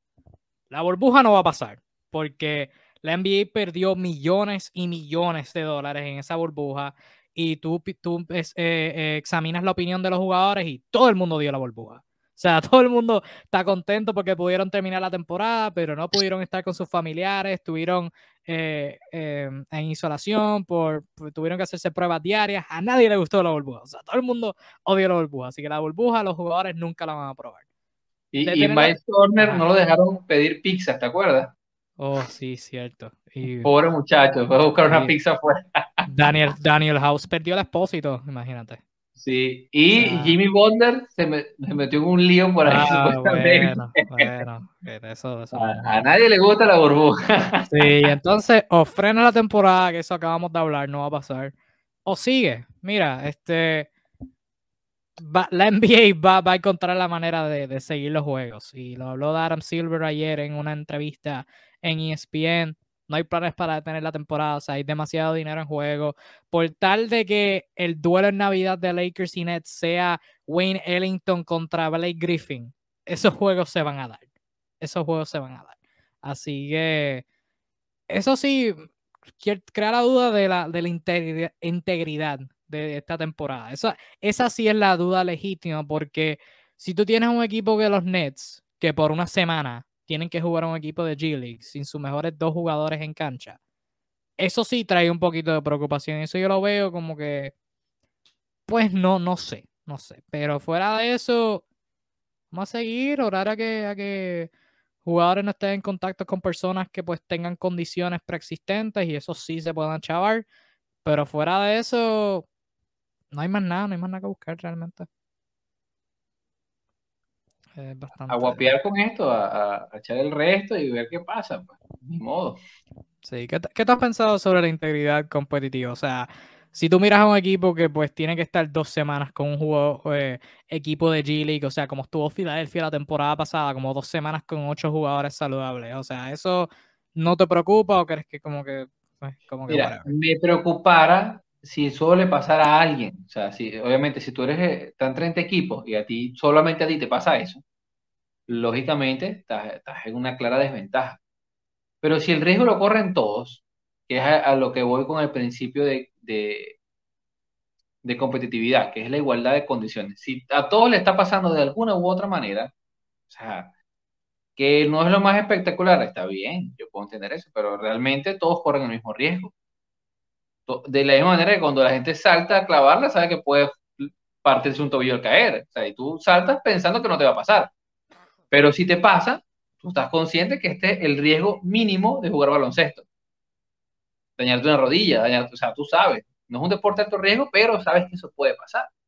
Lo mismo pasa con esto. O sea, todos los equipos están corriendo los mismos riesgos, cada vez que viajan, cada vez que este, sencillamente rozan con otro, con otro compañero de otro equipo, ¿sabes? la enfermedad está latente allí. O sea que eh, es algo que le, le, está pasando, ni siquiera es algo que es un supuesto, le está pasando ahorita a distintos equipos de, sin respetar distingo de ranking, de, fichas, nada. Salarios, nada. Te puede pasar una estrella, le puede pasar este, al último jugador del que ni siquiera juega. Así que, señores, esto es lo que hay. La verdad cruda es esto es lo que hay. Y si toca ver un Wayne Ellington contra Billy Griffin, bueno, se verá. Yo particularmente, eh, hablo por mí, trato de disfrutar todos los partidos y analizarlos en su contexto. Hoy juega eh, Atlanta. Y, uno lo que piensa es que DeLeon Wright, este es su momento para tener la noche de su vida. ¿Y qué se va a hacer? El equipo tiene lesionado prácticamente a todos los aleros y todos los escoltas. O sea, prácticamente a todos. Algunos por COVID y otros porque ya estaban lesionados. O sea, ¿qué le queda? Bueno, el tipo en su momento también tiene derecho, pues, bueno, la situación la, diosa fortuna sonríe para algunos en, estos casos. Y, eso es todo, Kevin. A veces no hay que darle tanta vuelta a, las cosas. esto es, una realidad que trasciende mucho más allá de un partido de baloncesto. Es algo por lo que pasa a todo el mundo. Así que, nada, acostúmbrense. Sí, no me encanta. Segundo todo lo que acabas de decir. Y pues dentro de eso, pues hay eh, chamacos con oportunidades que pues eh, Obteniendo oportunidades, debo decir, que pues en circunstancias normales no, no tendrían y pues es bueno para el equipo, o sea, porque después cuando todos esos jugadores te regresen, pues tienes un buen problema de, ok, tengo más, tengo más de nueve jugadores que me han demostrado que pueden producir, qué combinación uso, o sea, la situación de Brooklyn, los jóvenes no hubieran conseguido minutos en toda la temporada, o sea, minutos significativos, si no hubiera sido por esta situación del COVID, así que pues hay que encontrarle lo positivo a toda situación. Después que todo jugador esté saludable, en el contexto de que pues nadie termine hospitalizado grave, que pues nadie se, muera, Dios quiera que no. Eh, después que eso no pase, la vida tendrá que fluir, lamentablemente. Y pues dentro de todo eso, han firmado jugadores a contratos two-way, a contratos este, de 10-day, que me han parecido bien interesantes. Estoy ahora mismo aquí en la lista de, de, las transacciones de la NBA y pues eh, han habido jugadores que, han firmado y pues varios me han llamado la atención. Eh, dame nombre, dame nombre. te, voy a decir. Vamos a vamos a rankear. Bueno, rankear no, no sé, son, son muchos, pero te voy a decir no, todos los nombres que salen aquí que han firmado Ten-Way Contract a consecuencia de esto y pues tú me frenas cuando, cuando quieras opinar sobre alguno de ellos. Este, esto comenzó básicamente el 4 de diciembre eh, Davon Reed firmó un contrato con Denver. Stanley Johnson firmó un contrato con Chicago y pues se firmó y rápido terminó en los protocolos. Me acuerdo de eso. Eh, bien lamentable. A consecuencia de eso, tuvieron que conseguirle un reemplazo a su reemplazo y con eso firmaron a la leyenda de los Golden State Warriors, Alfonso McKinney. Eh, Luego de eso, Terry Taylor firmó con Indiana, no sé quién carajo es. Eh, Brooklyn firmó a. Esto fue empezando desde el 16 de diciembre. Aquí fue donde pues empezaron todas las firmas y pues Woj Shams tuvieron su, su Twitter Fest, agencia libre, ahí firmando eh, con los Woj Bombs volando. Brooklyn firmó a Langston Galloway. Sacramento firmó a Justin Robinson. Los Lakers firmaron a Isaiah Thomas. El día de ir al juego de los Magic, tres jugadores de Orlando terminaron en protocolo y tuvieron que subir a cuatro del G League. Eh, de, los cuatro conozco a dos, Amber Schofield y Alin Ford, que es un puertorriqueño, de hecho jugó en... Schofield tuvo el año pasado con, con los Wizards. Con Washington con Washington, si no me equivoco. Si no estuvo con equipo después de eso. No, Admiral, sí, sí, sí, sí, sí, estuvo, sí, sí, sí, Este, Alin Ford, que jugó la Liga de Puerto Rico, este, lo vi jugando. Hassani Gravet, no sé quién es, Billy Johnson menos. Eh, después de eso, Shaquille Harrison firmó con Brooklyn, James Ennis firmó con Brooklyn. Justin Jackson firmó con Boston no sé quién tú eres, no sé quién tú eres. Este, Justin Jackson era de esos jugadores que me parecía raro que no estuviese en la liga. Sí. Porque sí, creo que podía hacer el equipo en varios, varios sitios. Tiene un buen tiro, tuvo buenos minutos con OKC la temporada pasada.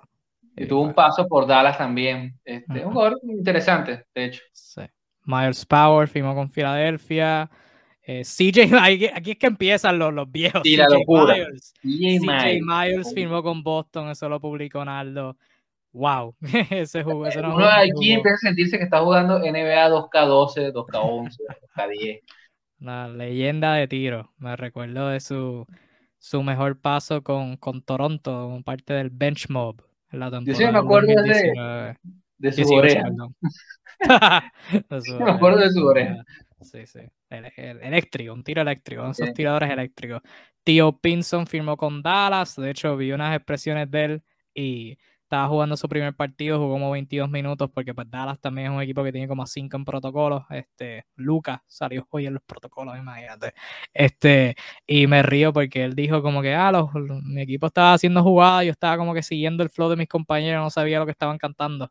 imagínate, con todo, todo lo que están firmando. Este, Mason Jones firmó con los Lakers, Jamario Jones firmaron con los Lakers, eh, Wenyen Gabriel firmó con Brooklyn, eterno prospecto Wenyen Gabriel. Sí, estuvo eh, con, Pelicans, creo. Sí, y antes de eso con Portland tenía, no me acuerdo, estuvo en los playoffs, dio buenos minutos y después de eso nunca salió. Marquis Chris firmó con Dallas, Jared Harper firmó con New Orleans, Ray John Tucker con Minnesota, también con Minnesota Chris Silva, jugó con Miami, tuvo buenos partidos después de eso nada. Eh, Moses Wright con los Clippers, Tim Frazier a los Magic, mm. Freddy Gillespie a los Magic, estuvo la temporada pasada con Toronto, si no me estoy equivocando. ¿Cuántos equipos ya ha hecho Tim Frazier? Hecho el tonto. Unos cuantos. Todos los años a, mitad de temporada firma con alguien por 10 días. Sí, es un buen guardcito, es un buen guardcito. Y es bueno, o sea que es chico, es pequeño, pero, pero hace, hace el trabajo, hace la chamba, como dicen por ahí. Sí, sí. Excelente. Buen, un buen tercer piloto que todo equipo debe tener. sí. Entonces, decimos de chiste, pero es verdad. Este, Damian Dodson regresó a Nueva York. Matt Mooney firmó con Nueva York. Cleveland firmó otro centro, firmando a Luke Cornett. Eh, también firmaron a Justin Anderson. Y hoy, obviamente, la, la primera noticia, Joe Johnson firmando con, con Chicago, Mac McClung firmó con Chicago, ¿qué diga? Joe Johnson con Boston, Mac McClung con Chicago, eh, Ersan Ilyasova con Chicago, eh, no sé quién tú eres, Silan Cheatham firmó con Miami, Emmanuel Moody firmó con Sacramento. Este me cogió por sorpresa. Tyler Johnson firmó con Filadelfia. Tiene más dinero. Qué viejera Tyler Johnson. Qué, no le bastó. Qué throwback. Eso sí que es un throwback. Este George King. George King firmó con Dallas. No sé quién tú eres, no sé quién tú eres, no sé quién tú eres. Y Lance Stevenson firmó con Atlanta. Subido el G League. Porque estaba jugando con, en, el, en el showcase. estaba matando, matando la G League. Sí. No sé qué le pasó a Lance Stevenson. Él empezó jugando muy bien con Indiana. Luego firmó con, creo que fue Charlotte. Jugó asqueroso. Regresó a Indiana. o después de eso no, no buscarlo. Porque... Eh, eh, Stevenson tenía superpoderes con Indiana, pero fuera de eso jugaba como basura.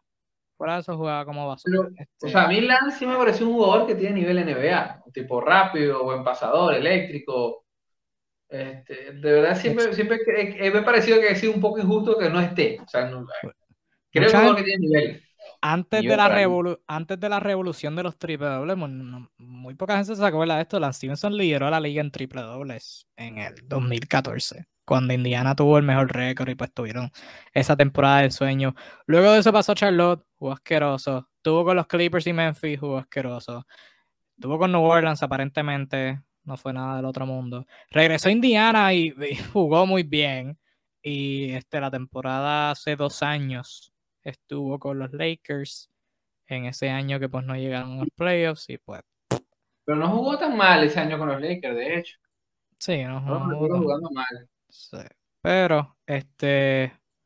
Ahora, Wow. Joe Jones, o sea, estamos hablando de la leyenda, o sea, un tipo que, que- ojo, si me preguntan a mí, legítimamente es un posible caso, no estoy diciendo que lo sea, pero tiene un posible caso hasta para ser Hall of Fame. Posible. es- Sí tiene unos números acumulados interesantes. Un Eh, jugador súper No infravalorado. jugó en franquicias, salvo el caso de su etapa quizás, no, bueno, es que realmente a nivel colectivo, ¿cuál es el gran logro de Joe Johnson? Mm, Los, los playoffs con Atlanta. Sí, Fuera de eso, no. Con que Phoenix. Con Phoenix. Que nunca sí, llegaron a la final. pero un, un gran jugador, o sea, un- uno de los anotadores, yo puedo decir yo, más elegantes que ha tenido la liga de los últimos 20, 30 años. Tipo bien fiable. Y, y lo- la última vez que yo lo vi fue en el Big Three, en esa liga Sí. Dominó. Ah, matando, pero Ha ganado, ridículo. ha ganado MVP dos años corridos. O sea, una cosa. Outplaying, outplaying a los demás, o sea, el tipo en otro nivel. Así que a sus 40 años, para mí esta parece divertidísimo. Yo Porque no me extrañaría verlo haciendo 20 puntos. No me extrañaría. Ese es el tipo de jugador y lo hablamos hace unas hace unas semanas hablando de Haití, hablando de Jamal Crawford, Monta Ellis, ese tipo de jugadores que, que lo mencioné cuando estábamos hablando de ellos, que se tiene esta, esa, esta percepción de ellos, este estereotipo de que como son jugadores anotadores, que ya que no pueden ser primeras opciones de un equipo, que no pueden encajar. Yo creo que se tiene esa percepción y pues Haití ahora está jugando bastante bien con los Lakers, quizás tumbe eso, ojalá. Y pues ojalá Joe Johnson pueda tener buenos minutos, porque Joe Johnson, claro, o sea, le puedes dar la bola ocasionalmente y puede meter, pero eh, tiene cuerpo para ser buen jugador, o sea, como un playmaker secundario, atacando un closeout, o sea, en el pick and roll, pues muestra una paciencia increíble. O sea, él la tiene para ser un jugador de rotación en un equipo. Y pues, pero este, estereotipos y cositas y todo eso, pues lo han mantenido fuera. Ojalá que pues ahora que Boston lo necesita, este, ya lo me. Un, un Jason Tatum, Jalen Brown y Joe Johnson en cancha la misma vez. Me, Oh. encan- me encantaría. Triple J, el Triple El triple J, el triple J. Wow. Me encantaría ver eso. JJ J. Lo único, mira, lo único que puede mejorar eso es que Sí, consigan vía trade a Jaren Jackson Jr. Ya, eso ya. sí. Es lo único que puede mejorar ese trío. JJ y Joe, G.I. Joe. Tremendo. Bueno, este. Antes de pasar a tema libre, que tengo pues, varias cositas, tengo un trivia para, para que el sur se ponga a pensar. Y vamos a ir Oh. finalizando antes de llegar a la, a la hora y media. Eh, pero antes de eso, sí, este, fui a un juego de NBA. Fui, fui a un juego de NBA. Aquí una fotito está, está posteada en, en la página, pero ese soy yo, en la cancha de, del Amway Center, eh, la cancha de los Orlando Magic. Este, pueden entrar a nuestra página de Facebook si están escuchando el podcast, si están viéndonos live, pues, ajá, pueden entrar. Pueden dar el post, este lo puse hace dos días, el lunes. Este, sí, fui al partido de eh, los Orlando Magic contra los Miami Heat el viernes 17 de diciembre. En términos del partido como tal, pues el juego no fue al sur, te frisaste por ahí. No sé si soy yo. Este, pero el partido no fue nada así, wow, del otro mundo. Miami ganó 115 a 105. Eh, fue el juego de Max Truss que tuvo un career high 32. Chamaco no fallaba, estaba en fuego. Este, y pues de Orlando, Franz Wagner, vía Franz Wagner por lo menos. Este, Gary Harris por necesidad jugando point guard. Chuma Okiki metiendo canastos en isolation. Eh, Robin López con, sus, con los eternos ganchitos que nunca falla. Y pues fuera de eso, todo horrible. Wendell Carter Jr. se lesionó a mitad del juego y tuvieron a los, a los cuatro jugadores que, que, que elevaron del G League el mismo día jugando. Eh, fue, fue, o sea, no, vía Franz, vía Franz Wagner contra Max Truss, imagínate. Eh, pero, pero ¿Qué, recuerdo, qué recuerdo, qué bello sí, recuerdo. sí. Pero grabé varios videitos, están ahí en ese post que puse el lunes, así que lo pueden, eh, cuando se acabe el live lo pueden ver. Si están en el podcast también lo pueden, pueden entrar en mi Discord lo pueden ver, pero no fue el mejor partido por la experiencia, nunca lo voy a olvidar, o sea, fue, fue tremendo, de verdad. ¿Sabes qué? Imagino que eh, dentro de 20 años, 30 años, que le- a tus hijos vean NBA y, y bueno, quieran, papá, ¿cuál fue el primer partido que tú viste en vivo? Y tú le digas, no, un partidazo.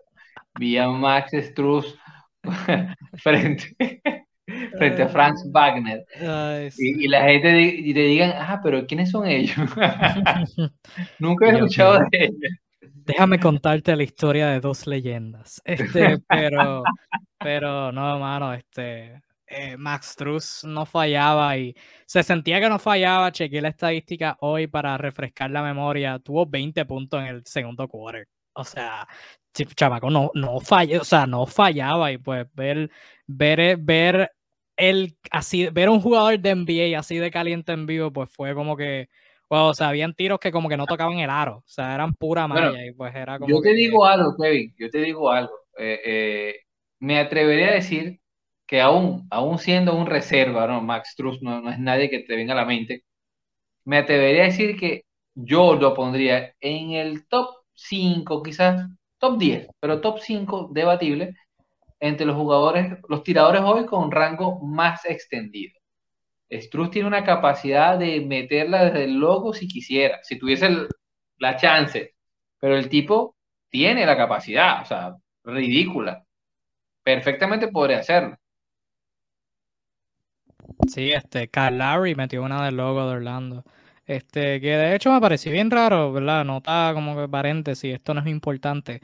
Pero no he visto muchos partidos de Orlando recientemente porque, ¿para qué los voy a ver? Este, pero tenían la cancha alterna, la cancha pues anaranjada, pero tenían el uniforme negro normal, que es azul, o sea, no tenían el uniforme alterno. Así que eso me pareció un poquito bastante raro. Algo pasó allí. Sí, me, me pareció eso bien raro. Eh, pero fuera de eso, Kyle Lowry tuvo 15 asistencias, o sea, Kyle Lowry no estaba tirando. Kyle Lowry podía estar solo y no, y no la tiraba, estaba buscando el pase por completo. Este, Struz dominó. Eh, George Seven en una falló como cuatro viras en la misma jugada, fue, fue terrible. Em, por Orlando, por Orlando no hay nada realmente. Wagner estaba haciendo lo que le daba la gana. Wa- Wagner estaba haciendo lo que le daba la gana. O sea, no eh, hablamos de él en un pasado live y pues era, era como que este, su habilidad de jugar a través, este, al lado de Cole Anthony, al lado de Jalen Sox. En esta ocasión él era el point guard, porque nadie estaba saludable y pues era como que él atacando en isolation contra Duncan Robinson, contra Kyle Lowry, haciendo lo que le daba la gana. O sea, era, eh, fue una cosa absurda. Este, la cancha estaba vacía, no había casi nadie, relativo al tamaño de la cancha. Y pues todos los, los fanáticos de Miami invadieron eso. O sea, como en, como en tres veces se formaron los cánticos de Let's Go Heat. O sea, y grabé como dos de esas ahí en la cancha. O sea, se formaron bien, bien duros. Este, ¿qué más? ¿Qué más? Era Star Wars, era Noche Star Wars en la- el juego que fui. Era Noche Star Wars, así que los logos lo pueden ver en las fotos. Los logos están como que del, del, del Rebellion, del, del Empire y todo eso. Así que eso estaba bien cool. Te pregunto, Kevin, este, de cara a los fanáticos que estarán viendo, que, este, que pensarán cómo es un partido de NBA, el tema de los protocolos a todo entrar, la bioseguridad, o sea, ¿cómo está eso de cara al fanático? ¿Cuál es Pues el mira, proceso? ¿Es pues un mira. desastre sí toman unas medidas? Pues eh, depende por estado. Como eso es Florida, no sé cuán, cuán al tanto estén con las noticias de Estados Unidos, Pero en Florida el COVID no existe. Así que en general yo iba por ahí porque estuve como cinco días y pues fui a otro sitio. Como el 90% de la gente no estaba usando mascarilla. Este, a nadie le importa. O sea, el COVID, no existe, bro. El COVID no existe en Florida. Así que en si tú quieres ir a un juego de Orlando, que las sillas estaban baratas, este, me las regalaron, así que no sabría saber, saber, el precio. Pero yo estuve allá arriba el último piso y se veía bastante bien. Yo vi el juego bastante bien. Este, bastante barato, obviamente tienes que pagar el viaje y todo eso, ya ahí son otros 20 si no eres de Orlando. Eh, pero la entrada barata, el protocolo, no hay protocolo. eso es, e, eso sí, para entrar a la cancha, pues no puedes llevar bultos, no puedes, si eres mujer, pues no puedes llevar, eh, no puedes llevar una, ¿cómo se dice? Una cartera que sea más, que sea más, más ancha que como 4 pulgadas o 6, 5 pulgadas, algo así. O sea, tienes que llevar una cosa bien chiquita. Así que en ese aspecto, pues, como que bastante complicado. Este, pero fuera de eso, todo bastante chino, todo bastante tranquilo. Y pues estuvo casi vacío. La cancha es fenomenal. O sea, estoy acostumbrado a estar aquí en Puerto Rico, a las canchas de aquí. Y pues algunas no son las mejores. Pero en la cancha de Orlando, que puedo asumir que no es de las mejores en toda la NBA. Y esa se vio brutal. O sea, la mejor cancha en la que he estado en toda mi vida. O sea, este, bien espaciosa este, escaleras eléctricas, un montón de sitios para comer. Este, eso sí, la comida un poquito bastante cara. Eh, eh, dos botellas de agua, 10 pesos. Eh, uno, unos chicken tender con papas fritas, 12 pesos cada uno. Poquito complicada en ese aspecto, pero la experiencia es buena, la experiencia es buena. fuera de, ¿verdad? Ver a, a, los Orlando Magic lo que les queda jugar baloncesto, eh, fuera de eso, la experiencia estuvo buena. Así que sí, me la, me la disfruté, me la disfruté. Me, grabé un montón de videitos y cosas. Este, así que fue muy bueno, fue muy bueno, fue muy bueno. altamente recomiendo ir a un juego de NBA, si pueden. Lo, lo, lo, tendré en cuenta. Sí. si pueden ir, eso sí me preocupé. Me preocupé el día de, porque o sea, era viernes, yo vi bien moti, vamos a ver Orlando, este, Terence Ross, Mo Wagner, y un tercero cayeron en protocolos de COVID. Y yo inmediatamente, ay, dicen que no cancelen este juego, que no cancelen el juego, que no cancelen el juego. Pero, mm, pues, ¿verdad? Orlando jugó con como cinco jugadores que no conocía y jugaron. Así que, respeto a los Magic, pero sí, este, resumidas cuentas, el juego estuvo brutal, eh, la experiencia estuvo brutal. Y como dije en un video que puse ahí en ese post, no va a ser la última. Este, ya verán, vamos a ir a juego al Suru, tú vas a estar en un juego de NBA, nada va a estar en un juego de NBA, vamos a estar todo el corillo ahí para darles el mejor contenido posible. Así que fue mi primera, ya mismo viene la primera del Suru, no va a ser nuestra última, así que estén al tanto para eso y muchas gracias por todo su apoyo. Pues espero los videitos que puse ahí, espero que lo hayan disfrutado, pero pues vendrán, vendrán mejores cosas, vendrán mejores cosas. Kevin, ya que estuviste en un partido de Orlando, te, quisiera hacer una pregunta, ¿no? No, no, sé qué, yo sé que tú eres fanático de Miami Heat, pero no sé qué tanto tiempo le dediques a analizar a Orlando. ¿No te genera curiosidad esta temporada con todo lo que ha pasado a nivel de salud eh, con, los, con los bases de Orlando? La poca confianza que le ha demostrado el coach a RJ Hampton para el puesto, al punto tal que teniéndolo aún saludable, prefiere usar a Gary Harris, que es un asco, un asco de jugador de un tiempo para acá, dándole más minutos que a él. O sea, no, te llama la atención la poca confianza que le tienen a, Hampton, que en teoría hasta hace poco era un, un prospectazo y sigue siendo súper joven. Pero Hampton ahora mismo está en protocolo. O sea, que por eso fue que no jugó ese juego. No, hablando en los momentos que han sido varias temporadas que ha estado sano y los otros han estado muertos. Sí, yo creo que ha sido, o sea, un, y Orlando están, yo no, yo fui a ese juego y no me di cuenta de que estaban 5 y 24. O sea, yo sabía que eran malos, no sabía que estaban tan malos. No, no miré la tabla de posiciones, pero este me preocupa por, por RJ Hampton, porque pues, o sea, el tipo no es un armador así per se. Es como que puede ser un armador en ocasiones, pero es más bien como un combo guard, más enfocado en meter la bola. Este, pero en, el sentido de que no, no me preocupe, eventualmente lo va a conseguir. Yo creo que ahora temprano la temporada Eh, yo creo que están pues, consiguiendo buscar, eh, subirle el valor a Gary Harris. Obviamente tener a buenos jugadores de baloncesto en la cancha para fomentar el desarrollo. Quizás eventualmente traspasen a Gary Harris, o sea que creo que, que es más eso que, que el propio J. Hampton, pero todavía es joven, va a conseguir sus oportunidades. Eh, no, no, no me preocupa, no me preocupa realmente. Y pensar que Gary Harris cobra como 18 este año, una cosa así. Sí, Qué eh, locura, qué bastante, locura, bastante. qué locura. Bueno, pero después de todo eso, Una vamos a ir. pregunta más, una pregunta Ajá, más. Tuviste sí. en la, ya lo dijiste, pero quiero reafirmarlo. Tuviste en la cancha Orlando. O sea, realmente se sentía que el local era, era Heat en vez de Sí, Orlando, tal sí. cual así. ujú, sí. De- Terrible. Eso no, debe ser de- bastante desmoralizante si eres un jugador del equipo.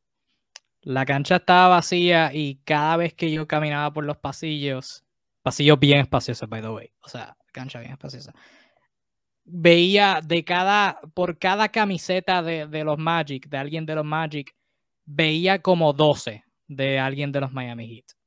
O sea, eso era full, full jugadores de, de Miami, o sea, camisetas de Tyler Hero, de Mamá de Bayo.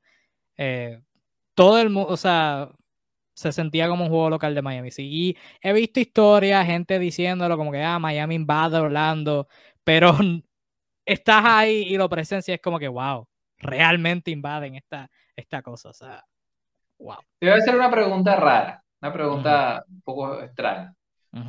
Eh, obviamente la gente va con jerseys al, al- al partido. De, las, per- de los fanáticos de, de- de Orlando Magic, ¿realmente alguno tenía o se veían franelas de los jugadores actuales? O sea, o todo el que veías con franela tenía algún jugador ya que no está ahí, como Vucevic, como Howard, No, como no, no. De, de, no, de esas no. Creo que vi alguna, creo que vi una de Shaq. Vi algunas de Cole Anthony, pero pues Ah, Cole ok. Anthony no estaba jugando. Eh, creo que vi alguna que otra de Franz Wagner. Uh, ya tiene, ya tiene, ya tiene fanáticos. Sí, bueno, es como el mejor bueno. jugador del equipo, sí, sí, pero fuera de eso no vi nada.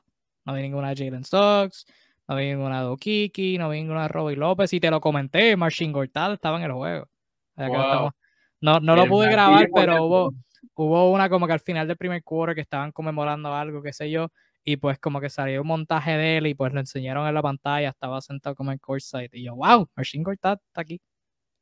Sí. Pero ¿Estaba rapado o estaba usando el, el mohawk que usaba hace no, años? estaba rapado, estaba Ah, rapado. ya, ya, ya perdió la afición. Tenía, tenía un poquito de barba, pero no, no, no, no tenía el mohawk. Estaba calvo. Estaba calvo, calvo, calvo. Bueno, este, en fin, la experiencia estuvo muy buena. Y si pueden, si tienen la oportunidad, el dinero, altamente los recomiendo. Este, no, no, no se van a, a-. Obviamente, si están en la perspectiva de pues, ver estrellas y todo eso, pues quizás no sea el mejor momento ahora mismo con el COVID y todo eso. Pero si lo que quieren ver es juego de NBA, a, mí no me importó. O sea, a mí no me importó. Y independientemente fuera mi primera, mi segunda, mi tercera, o sea, estás en un juego de NBA. Estás viendo a los mejores jugadores de baloncesto en todo el mundo. O sea, no hay, eh, hay O que al menos los que que están con. También, también, exacto. También, también. Este, pero hay que ser agradecido con eso. Hay que ser agradecido Amén. con eso. Bueno, pero Pero gracias, estuvo- Kevin, gracias por compartir esta experiencia. De verdad que en lo personal yo flipé bastante con. que yo estaba lleno también. Vamos. Sí, pero estuvo, estuvo bueno, estuvo bueno, estuvo bueno. Estuvo muy, muy, muy bueno, muy bueno. Bueno, este, vamos a ir brevemente a tema libre para finalizar este live Ajá, rápidamente. Este, preguntita para ti rápido. Vamos, a ajá, term- voy. vamos a terminar en 15 minutitos. Un día como ayer, hace 130 años el baloncesto fue creado por el doctor James Naismith en Springfield, Massachusetts. Así que uno, felicidades baloncesto, happy birthday, gracias por todo. Segundo, ¿cree que, ¿qué crees que pensaría el doctor Naismith de la evolución del baloncesto? Wow. Lo primero que pensaría es que debió haber puesto derecho de copyright. Eh, y ¿Tú te imaginas al doctor Naismith viendo a Joel Embiid y Carl Anthony Towns, hombres grandes tirando de tres, Stephen Curry tirando de como desde el logo? ¿Qué tú crees que pensaría el doctor Naismith? Yo creo que eso es lo que menos le preocuparía. Lo primero que se, se infartaría es cuando viera que hay reloj de 24 segundos. O sea, menos que viera ese reloj gigante, esa pantalla y, ver la gente botando la pelota. Yo creo que ya ahí es el primer choque, el dribbling. para los que no han visto videos de, archivo, de, no lo de los 50, no lo de la, de la NBA. O la NBA es una cosa, la NBA es una cosa de, de la década de los 50 en adelante. Estamos hablando de videos de archivo de clubes de baloncesto universitarios, la mayoría, de los años 20. O sea, es una cosa loca. Eh, parecía más balonmano que, que, que, otra cosa. O sea, literalmente todos lanzaban la pelota y amagaban lanzar la pelota y poco era lo que se driblaba. Se creo que allí sería el primer choque, así como ya va, se puede llevar la pelota de un lado a otro. Se puede hacer eso, increíble. Eh, pero creo que, creo que, que, oye, si me pongo a pensar, sería un choque brutal. Ese hombre se va a infartar. no, no se parece en nada a lo que él creó. O sea, y ahí te das cuenta de que los cambios han sido muchísimos. O sea, este juego es un bosquejo de lo que el, el, el, el doctor Naismith creó. Por cierto, para quienes no lo sepan, el doctor Naismith es canadiense. Eh, fue canadiense, no, no era americano. Eh, eso es totalmente diferente a eso, así que estoy seguro que, que no lo entendería a priori. Habría que pasar un buen tiempo que le explicaran su, en qué terminó su creación. Yo creo que estaría, yo creo que estaría contento con la evolución. Después que esté, después que el juego esté progresando y pues esté muy bien y jugadores estén estos bien, yo creo que estaría contento. Yo creo, no sé, me parece interesante preguntarlo. Al sur, ¿algún temita libre que tengas por ahí? No, un tema ya, ya conocido. Yo hasta ahora la gente ya está viendo los partidos, pero efectivamente la semana pasada, el, el de estrella de, Minnesota Timberwolves, eh, Carl Anthony Town, comentó brevemente, pero de forma contundente, que él era el mejor hombre alto, hombre grande, tirador de todos los tiempos. Frase que, que, que molestó a muchos, impresionó a algunos y quizás concertó a pocos. Este, el punto es que este jugador, que, todos sabemos el inmenso talento que tiene, se cree o se, se autoproclama tal cosa. Ayer, en un partido entre los Minnesota Timberwolves y, eh, y Dallas, el señor que estuvo como comentarista y obviamente fue increpado al respecto, a lo cual respondió que, que no, él no era el mejor tirador, hombre gran tirador de todos los tiempos, pero estaba en camino a hacerlo y no veía razones por las cuales antes de retirarse incluso ya pudiese ostentar el título. Eh, a todas estas, Kevin, ¿tú realmente cómo visualizas a Carl Anthony Towns? ¿Es hoy por hoy el mejor hombre alto tirador eh, de la liga y ya tiene un caso sólido para adjudicarse tal título? Obviamente partiendo de la premisa que la mayoría de la gente asume que ese es un, cargo, vamos a decirlo así, que aún ostenta eh, el alemán Dirk Nowitzki. En la liga ahora mismo sí. Yo creo que cuando tú miras lo que está haciendo esta temporada, esta temporada específicamente, con la eficiencia y todo lo que está haciendo, eh, o sea, pick and pop sólidos, defendido, todo eso, yo creo que sí, hoy por hoy sí. Pero históricamente Dirk, eh, obviamente, si tú comparas una temporada de Cat con una temporada de Dirk, eh, ya ahí entramos en lo que son las eras y todo eso, y pues los intentos de Nowitzki. Nowitzki nunca intentó más de 5 tiros de 3 por juego. O sea, eh, increíble de pensar que el mejor hombre grande tirador de la historia nunca intentó más de 5 tiros de 3 por juego, cuando hoy por hoy, a, través de los años, hay muchos hombres grandes tiradores que, que intentan esa cantidad, si no más. Eh, pero yo creo que, como todo, eh, esto es progresivo. O sea, tiene, ok, la eficiencia que está mostrando Cat este año ha sido increíble. Tiene que ser consistente. O sea, si lo hace por toda esta década y continúa con esta eficiencia y lo puede hacer en la postemporada, pues mira, sí, pero estamos hablando de Dirk que por dos décadas enteras fue súper consistente con ese tiro, o sea, se mantuvo en la liga cuando no le quedaba casi nada por el tiro de afuera. Este, o sea, estamos hablando del tipo, el, el que fue el maestro el originador quizás del fadeaway ese con una pierna elevada. O sea, tiro clásico, indefendible, básicamente, para, para un hombre grande. O sea, quizás los tiros de tres no estaban ahí, pero el trabajo de Dirk a media distancia, driviando con el pull-up, en el poste, en el face-up, o sea, un tiro indefendible. O sea, el tiro acá arriba y el siete pies. O sea, por todos los años que hizo eso Dirk, se me hace bien difícil poner a Cat por encima de él ahora mismo, pero como dijo Dirk, y excelente la respuesta de Dirk, o sea, elevando a, a Kat, como tú lo escribiste en tu post, no le restó, le sumó, o sea, si Kat demuestra esto por varios años, puede, puede terminar siéndolo, definitivamente. Hoy en día hay alguien que, le, que esté por allí, o sea, ¿quién tú ves detrás de Kat? Si decimos que Kat es el mejor tirador, hombre grande de la liga, ¿quién sería el número dos? Bueno, si estamos siendo, o sea, primero que todo, ¿qué es un hombre grande? Porque si estamos clasificándolo por altura, creo que Kevin Durant está por ahí. Kevin Durant. Estaría Kevin Durant por ahí. Yo pensé que eso temprano, pero es que Kevin Durant es casi un siete pies. Parece que nadie, como que nadie se da cuenta.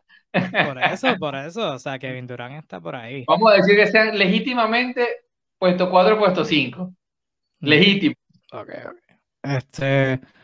Brook López, Creo que, o sea, no, no segundo. Estoy, estoy, estoy mirando por aquí mm, nombres que me vienen a la cabeza. Eh, Brook López, Kevin Love, eh, Mark casi ahora inmediato. Miles Turner está teniendo un buen año en eficiencia. Eh, Christian Wood. Nombres que me vienen a la cabeza ahora mismo. No hay mucho realmente. Por Singis, quizás. Este. quizás Jokic. Eh, fuera de eso no me viene mucha gente a la cabeza. que si uno lo ve así, te das cuenta que sí hay un, un, una brecha diferencial entre Carl Anthony Town y quizás los que pueden ser los que disputen hoy por hoy ese título en la liga. Así que sí, te das cuenta que tiene un caso este, a tomar en cuenta. Pues. Sí, es algo que no piensas realmente porque pues Minnesota no, no, no, ha tenido, las mejores actuaciones del, del planeta, así que sí. Este, bueno, yo voy a concluir ahora con dos cositas rapiditas. Por lo menos una de ellas es rápida. La otra te voy a poner a pensar. El segmento semanal donde te pongo a pensar realmente. Este, pero antes, antes de eso. Esto es publicidad. Ah, antes de eso, eh, hablamos ahorita de Cleveland. Quería exaltar la labor de Darius Garland porque ha dado el salto. Eh, está ahí en la contienda para ser un All-Star. Y eh, este año votar por un All-Star está bien complicado, especialmente en el puesto de backcourt del este. Y pues Darius Garland ha dado el salto. O sea, los números han dado un salto de 17.6 de asistencia la temporada pasada a 19 y 7 este año. Eh, los turnovers un poquito más altos, pero solamente 0.8 más considerando la, este, la, la, añadida responsabilidad que ha tenido que manejar. Está intentando la mayor eh, cantidad de tiros similares y mejor porcentaje. Los tiros de tres, el, tiro de afuera es lo que realmente quiero resaltar, porque eso es como que lo más que ha mejorado. Ahora mismo, entre jugadores, me puse a buscar por NBA.com, me puse a jugar por ahí. Entre jugadores con al menos 100 intentos de esta temporada en pull-ups. Véase cuando está triviando y pues la tira deteniendo el dribble. Eh, entre jugadores con más de 100 intentos, al menos 100 intentos, en ese, en ese tipo de tiros, Darius Garland está séptimo en Effective Field Goal Percentage, en porcentaje efectivo de campo, es una matemática que considera los tiros de tres eh, mejores que los tiros de que los tiros de dos, o sea que algunas personas lo usan eh, más que, que, el porcentaje de campo normal, está un poquito, para contexto, está un poquito por debajo de Chris Paul, que está en 53%, y Stephen Curry, que está en 54.2%, Darius Garland, por su cuenta, no tengo por aquí, deja que caiga la página, porque se está tardando tanto, Darius Garland está en 52.4% poquito por ah. debajo de Chris Paul en 53 y de Stephen Curry en 54.2. Y ese porcentaje de Darius Garland, de nuevo, 52.4, effective field goal percentage, séptimo en la liga, Está por encima de Kevin Durant, que está en 52.1, Trey Young, que está en 51.9, Donovan Mitchell en 51.5 y DeMar DeRozan en 51.4. Este, más allá de la media distancia, o sea, los tiros de 3. 4.9 intentos esta temporada, eh, la pasada temporada, debo decir, 6.7 este año, o sea, lo ha subido a 2 y su, su eficiencia se ha mantenido igual. La temporada pasada estuvo en 39.5% de 3 y este año está en 39.2. O sea, más intentos de eficiencia similar, todo, todo sólido. Y en triples pull-up, que cuando está driveando tiene el dribble, vivo, el dribble vivo y se eleva. En ese tiro, en ese tipo de tiros, la temporada pasada intentaba 2.4 de esos tiros por juego. Este año ha subido esa cantidad a 4.1 y su eficiencia el año pasado estaba en 35.7, este año está en 37.8. O sea que el año pasado, o sea, le iban por debajo de las cortinas, lo podían dejar solo y no era el mejor. Este año está más agresivo con ese tiro, más eficiente y pues eso ha, ha permitido a Cleveland más, más libertad para hacer más cosas en ofensiva porque tiene el tiro, o sea, lo tienes que defender de allá afuera y cuando lo han doblado en cortina, el pase es para Mobley y ahí Mobley que ha conseguido parte de su magia, o sea, pudiendo crear y ser un playmaker en esa área. Ahí Jared Allen ha conseguido su brillo este, con pases de Mobley y todo eso. O sea que Garland, el, el playmaking, o sea, el año pasado dio un salto eh, con el floater, mostró señales. Todavía tiene que mejorar atacar el canasto un poquito, pero el tiro de afuera ha mejorado un montón este año. Así que mi respeto a Darius Garland. Ha, estado brutal. Eh, Garland es pequeñito, ¿no? Va a ser pequeñito, quizás no tiene las condiciones más atléticas precisamente, pero precisamente ha trabajado mucho en lo que puede ser el mejor, que, que es lanzando de afuera, teniendo su rango, la toma de decisiones. Y bueno, no, no, es, no es casualidad el hecho que, que la franquicia, vamos a decirlo así, le entregó las llaves del carro. Eh, más allá de todos estos números, es la confianza que tú ves que no solo tiene el coach, sino los compañeros. hoy por hoy, eh, Darius Garland eh, es como se preveía desde el año pasado, es la cara de la franquicia. Sí.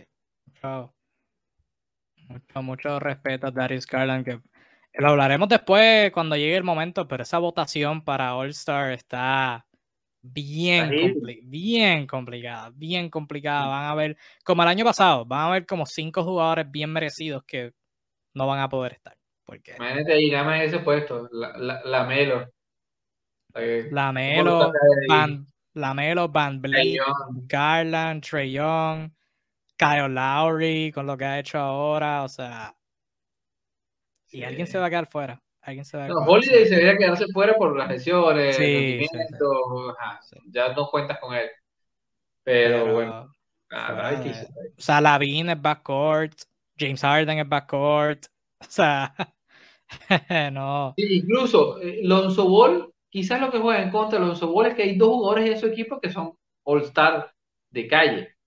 Porque ha tenido una temporada con el respeto de todos, para mí, nivel All-Star, la temporada de Lonzo Ball. O sea, sobre todo en defensa, eh, que quizás no es lo más fancy. El tipo está haciendo eh, dos asistencias y un bloqueo. para hacer un base es un número excelente. Va a estar bueno, va a estar buena la votación. Bueno, pero ya vamos a finalizar, que vamos por una hora y 40 minutos. Ha sido bien entretenido, agradecemos a todos. Todavía hay gente aquí en el live, así que gracias, gracias por, por escucharnos, por escucharnos hablar basura aquí, pero nos gusta, no, no, van a, no van a escuchar a muchas personas hablando, hablando de este tipo de cosas, así que gracias por su apoyo. Hablando de cosas de las que no van a escuchar a personas hablar, vamos a terminar con esto, Arzuro. Te tengo una prueba. Y dije, dije la semana pasada que iba a venir con más de esta prueba, iba a entrar a NBA.com y a buscar estadísticas y te voy a tener adivinando. Y esta, esto, esto es lo más, lo más aleatorio que puedes pensar. Pero te la tengo. Dame el top 10. Top 10. Top 10.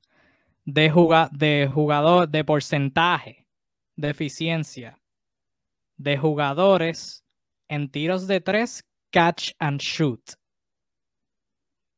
O sea, tiros de tres que le pasan la bola. esta temporada. Jugadores tiros de tres, ¿verdad? Para contexto, la reciben, la tiran, sin ningún driveo, están parados en un sitio de la cancha, se la pasan, reciben, tiran. Dame el top 10 de jugadores con... Este, este es la, la, el, el, caveat, porque pues hay jugadores que pues intentan dos por juego, las meten, bus tienen 100%. Mínimo de 100 intentos por juego. Te diría por juego, no, en toda la temporada. En temporada. Sí, sí, sí. intentos por juego. No, no, no, no, no, ahí no, no, Para romper el, el récord a Will Chamberlain. No, no, no, no, no. Top 10 de jugadores, porcentaje de triples, catch and shoot con un mínimo de 100 intentos en toda la temporada. Tienes 5 vidas, porque ¿verdad? no vamos a estar toda la noche aquí todo adivinando. Tienes 5 vidas, dice un jugador incorrecto que no está en el top 10. O sea, se te, una vida. Ya, perdí. bueno, no, no, hay, hay buenos tiradores, o sea, todos son buenos tiradores. Tienes, vas a pegar algunos. Vas a pegar algunos. No sé si peguen los 10, pero vas a pegar algunos. Al menos 5 Así que el top 10 jugadores, porcentaje de triples catch and shoot mínimo de 100 intentos en toda la temporada. Cuando usted desee. Ok, Seth Curry. Seth Curry, Seth Curry. ¿Dónde está Seth Curry? A ver. Seth Curry no está en el top 10. Holy shit lamentablemente. Está, eh, estaba mirando también los de media distancia y estaba, está número uno en eficiencia en media distancia. En Increíble. Pero de tres, no. Ok. Estamos mal, estamos mal, muchachos. Ha, tenido que, ha tenido que jugar mucho de point guard, así que quizás no ha tenido esas oportunidades de catch and shoot tanto. Pero de, pues, me está salvando el pellejo con ese comentario. Te faltan cuatro wow, Siento que voy a perderlos todos, así que bueno, qué, qué, qué, qué, qué Vamos a, vamos a lanzarlo. Eh, Bogdanovich. Bogdan Bogdanovich, el de Utah. Bogdan. pero Bogdan, no es el, Bogdan no es el de Utah. Boyan Bogdanovich. Boyan, Boyan, Boyan. Boyan Bogdanovich. Tiene que ser, tiene que estar. Miénteme. Boyan Bogdanovich. Pero te lo tengo. Ah, si lo tengo apuntado. Sí, Boyan Bogdanovich está, que estaba verificando double checking. Bogdanovich está número 7. 42.6% en triples catch and shoot en 136 intentos. Sí, una maquinita. Wow.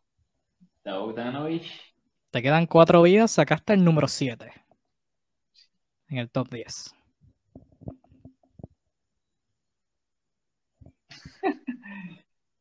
Holy. Eh, con, esto acabamos. no me presiones, no me presiones. No, con esto acabamos, así que tranquilito. Odio estos juegos, definitivamente los detesto. Ah, pues. Eso es buena señal para, para yo seguir trayéndolos. Así que gracias. Te ponen a pensar, vamos a ver cuánto, realmente sabes de NBA. Vamos a ver. ve, yo debería decir Duncan Robinson, pero es un tan mal que no me atrevo a mencionarlo. Más no lo cuentes, solo no lo no, voy a asumir que no está, de lo horrible que, que, ha estado. Eh, voy a jugármela. No sé, tengo lo siento. Uh Simmons. Fernie Simmons no está en el top 10. Okay. Déjame ver si puedo conseguir el porcentaje por aquí. Pero. No, está por, nada de esto. No tiene 100 intentos. Ya. Eh, oye, he jugado últimamente muchos minutos, pero no sé. Te quedan tres vidas. Genial.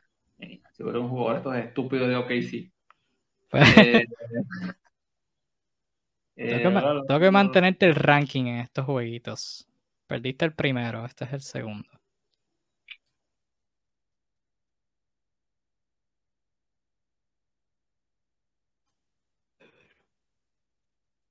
Ahí, esos, déjame. Miles Turner. Miles Turner tampoco está en el top 10. Ah, ¿cómo no va a estar? Miles Turner no está en el top 10. Déjame ver si tiene 100 Está en el top 20 menos, por favor bueno, no me da. Eh, no está, está por aquí. Está en la primera paginita, tiene 134 intentos, 37.3%. Pero está bien alejado del, del top 25. Está bien alejado del top 25, pero está por ahí. Tiene, tiene los intentos. Bueno, te quedan tres vidas. Ah, rápido, rápido. El tiro catch and shoot, catch and shoot, catch and shoot.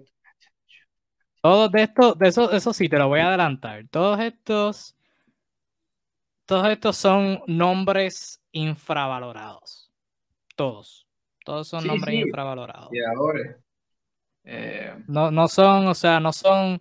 No, te voy a decir nombres. No voy a decir nombres, pero no son nombres obvios. Eso te voy a decir. Eso, es lo más, el, la más grande que te voy a dar. No son nombres obvios. Holy shit, odio esto. Eh, bueno, siendo así, siendo así, siendo así. Carmelo Anthony. Carmelo Anthony está número 18. no está 10. no está mal. 40 decían que no, no, no, no le estaba bien el cachanchut.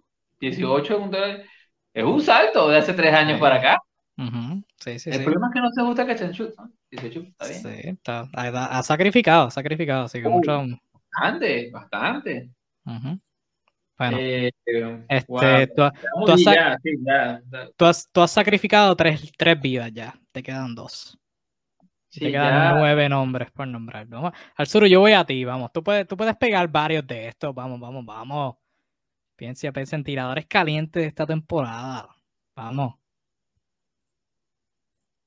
Jugadores jóvenes que han sobresalido, un veterano por ahí que está en un contendor sobresaliendo, hablamos de ellos ahorita. No me presiones. yo, voy a lanzar la última bala. Oye.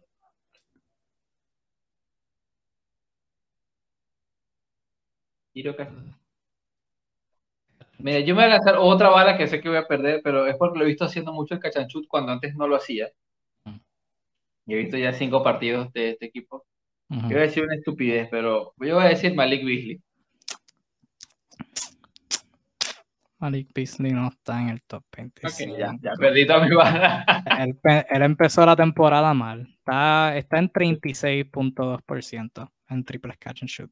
Está bien, no lo hacía, tampoco lo hacía. Bueno, me rindo, ya perdí todos los turnos. no, te queda una, te queda una, te queda una. Me queda una, ok, voy a seguir el público. Eh, y bueno, dicho así, este, claro, pero es que tengo que decirlo. Grayson Allen tiene que estar ahí, por Dios. Tiene que estar ahí. Miénteme. Grayson Allen si está entre los primeros 15, cuéntamela. Está, está 17. Los primeros 20. Está 40.6%. Empatado con Danny Green en 16. Pero no. 15, 15 está Wayne Ellington en 40.8%. Bueno, cuéntame, ¿quiénes son esos, esos 10? pegaste, pegaste uno. Pegaste Boyan Bogdanovich, 42.6%, número 7. Pero, y, y, te voy a decir los nombres y te vas a dar en la cabeza porque los pudiste haber sacado. Número 10, con 42.1%, Devontae Graham. Número 9, 42.3% Gary Trent Jr. Sí, cierto. Número 8, el sur, número 8. Seguro no, me va a decir Norman Powell y me va a molestar. No, Norman Powell no está aquí. Norman Powell no está aquí. Pero, número, número 8, 42.4%. Desmond Bain.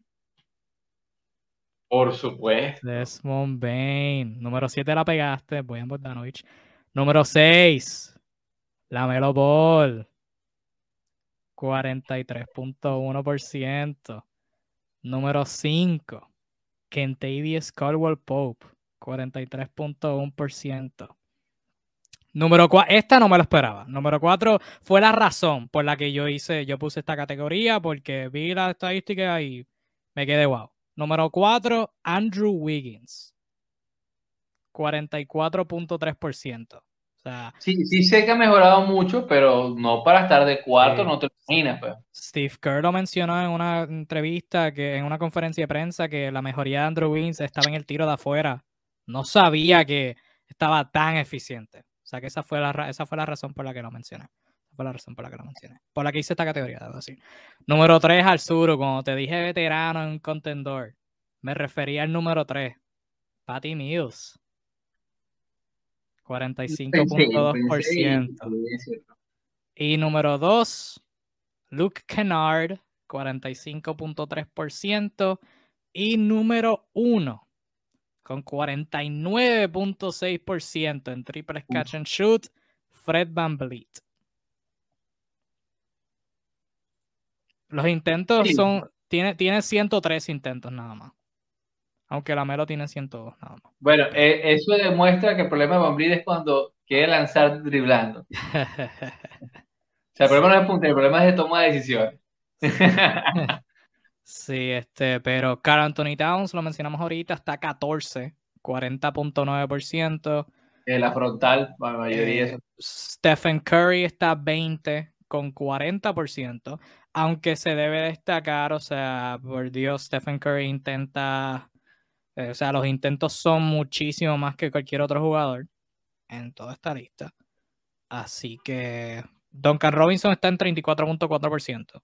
El que más intentos tiene y el que peor porcentaje, el que, eh, bueno, peor porcentaje. de la asquerosa temporada que está teniendo. Sí.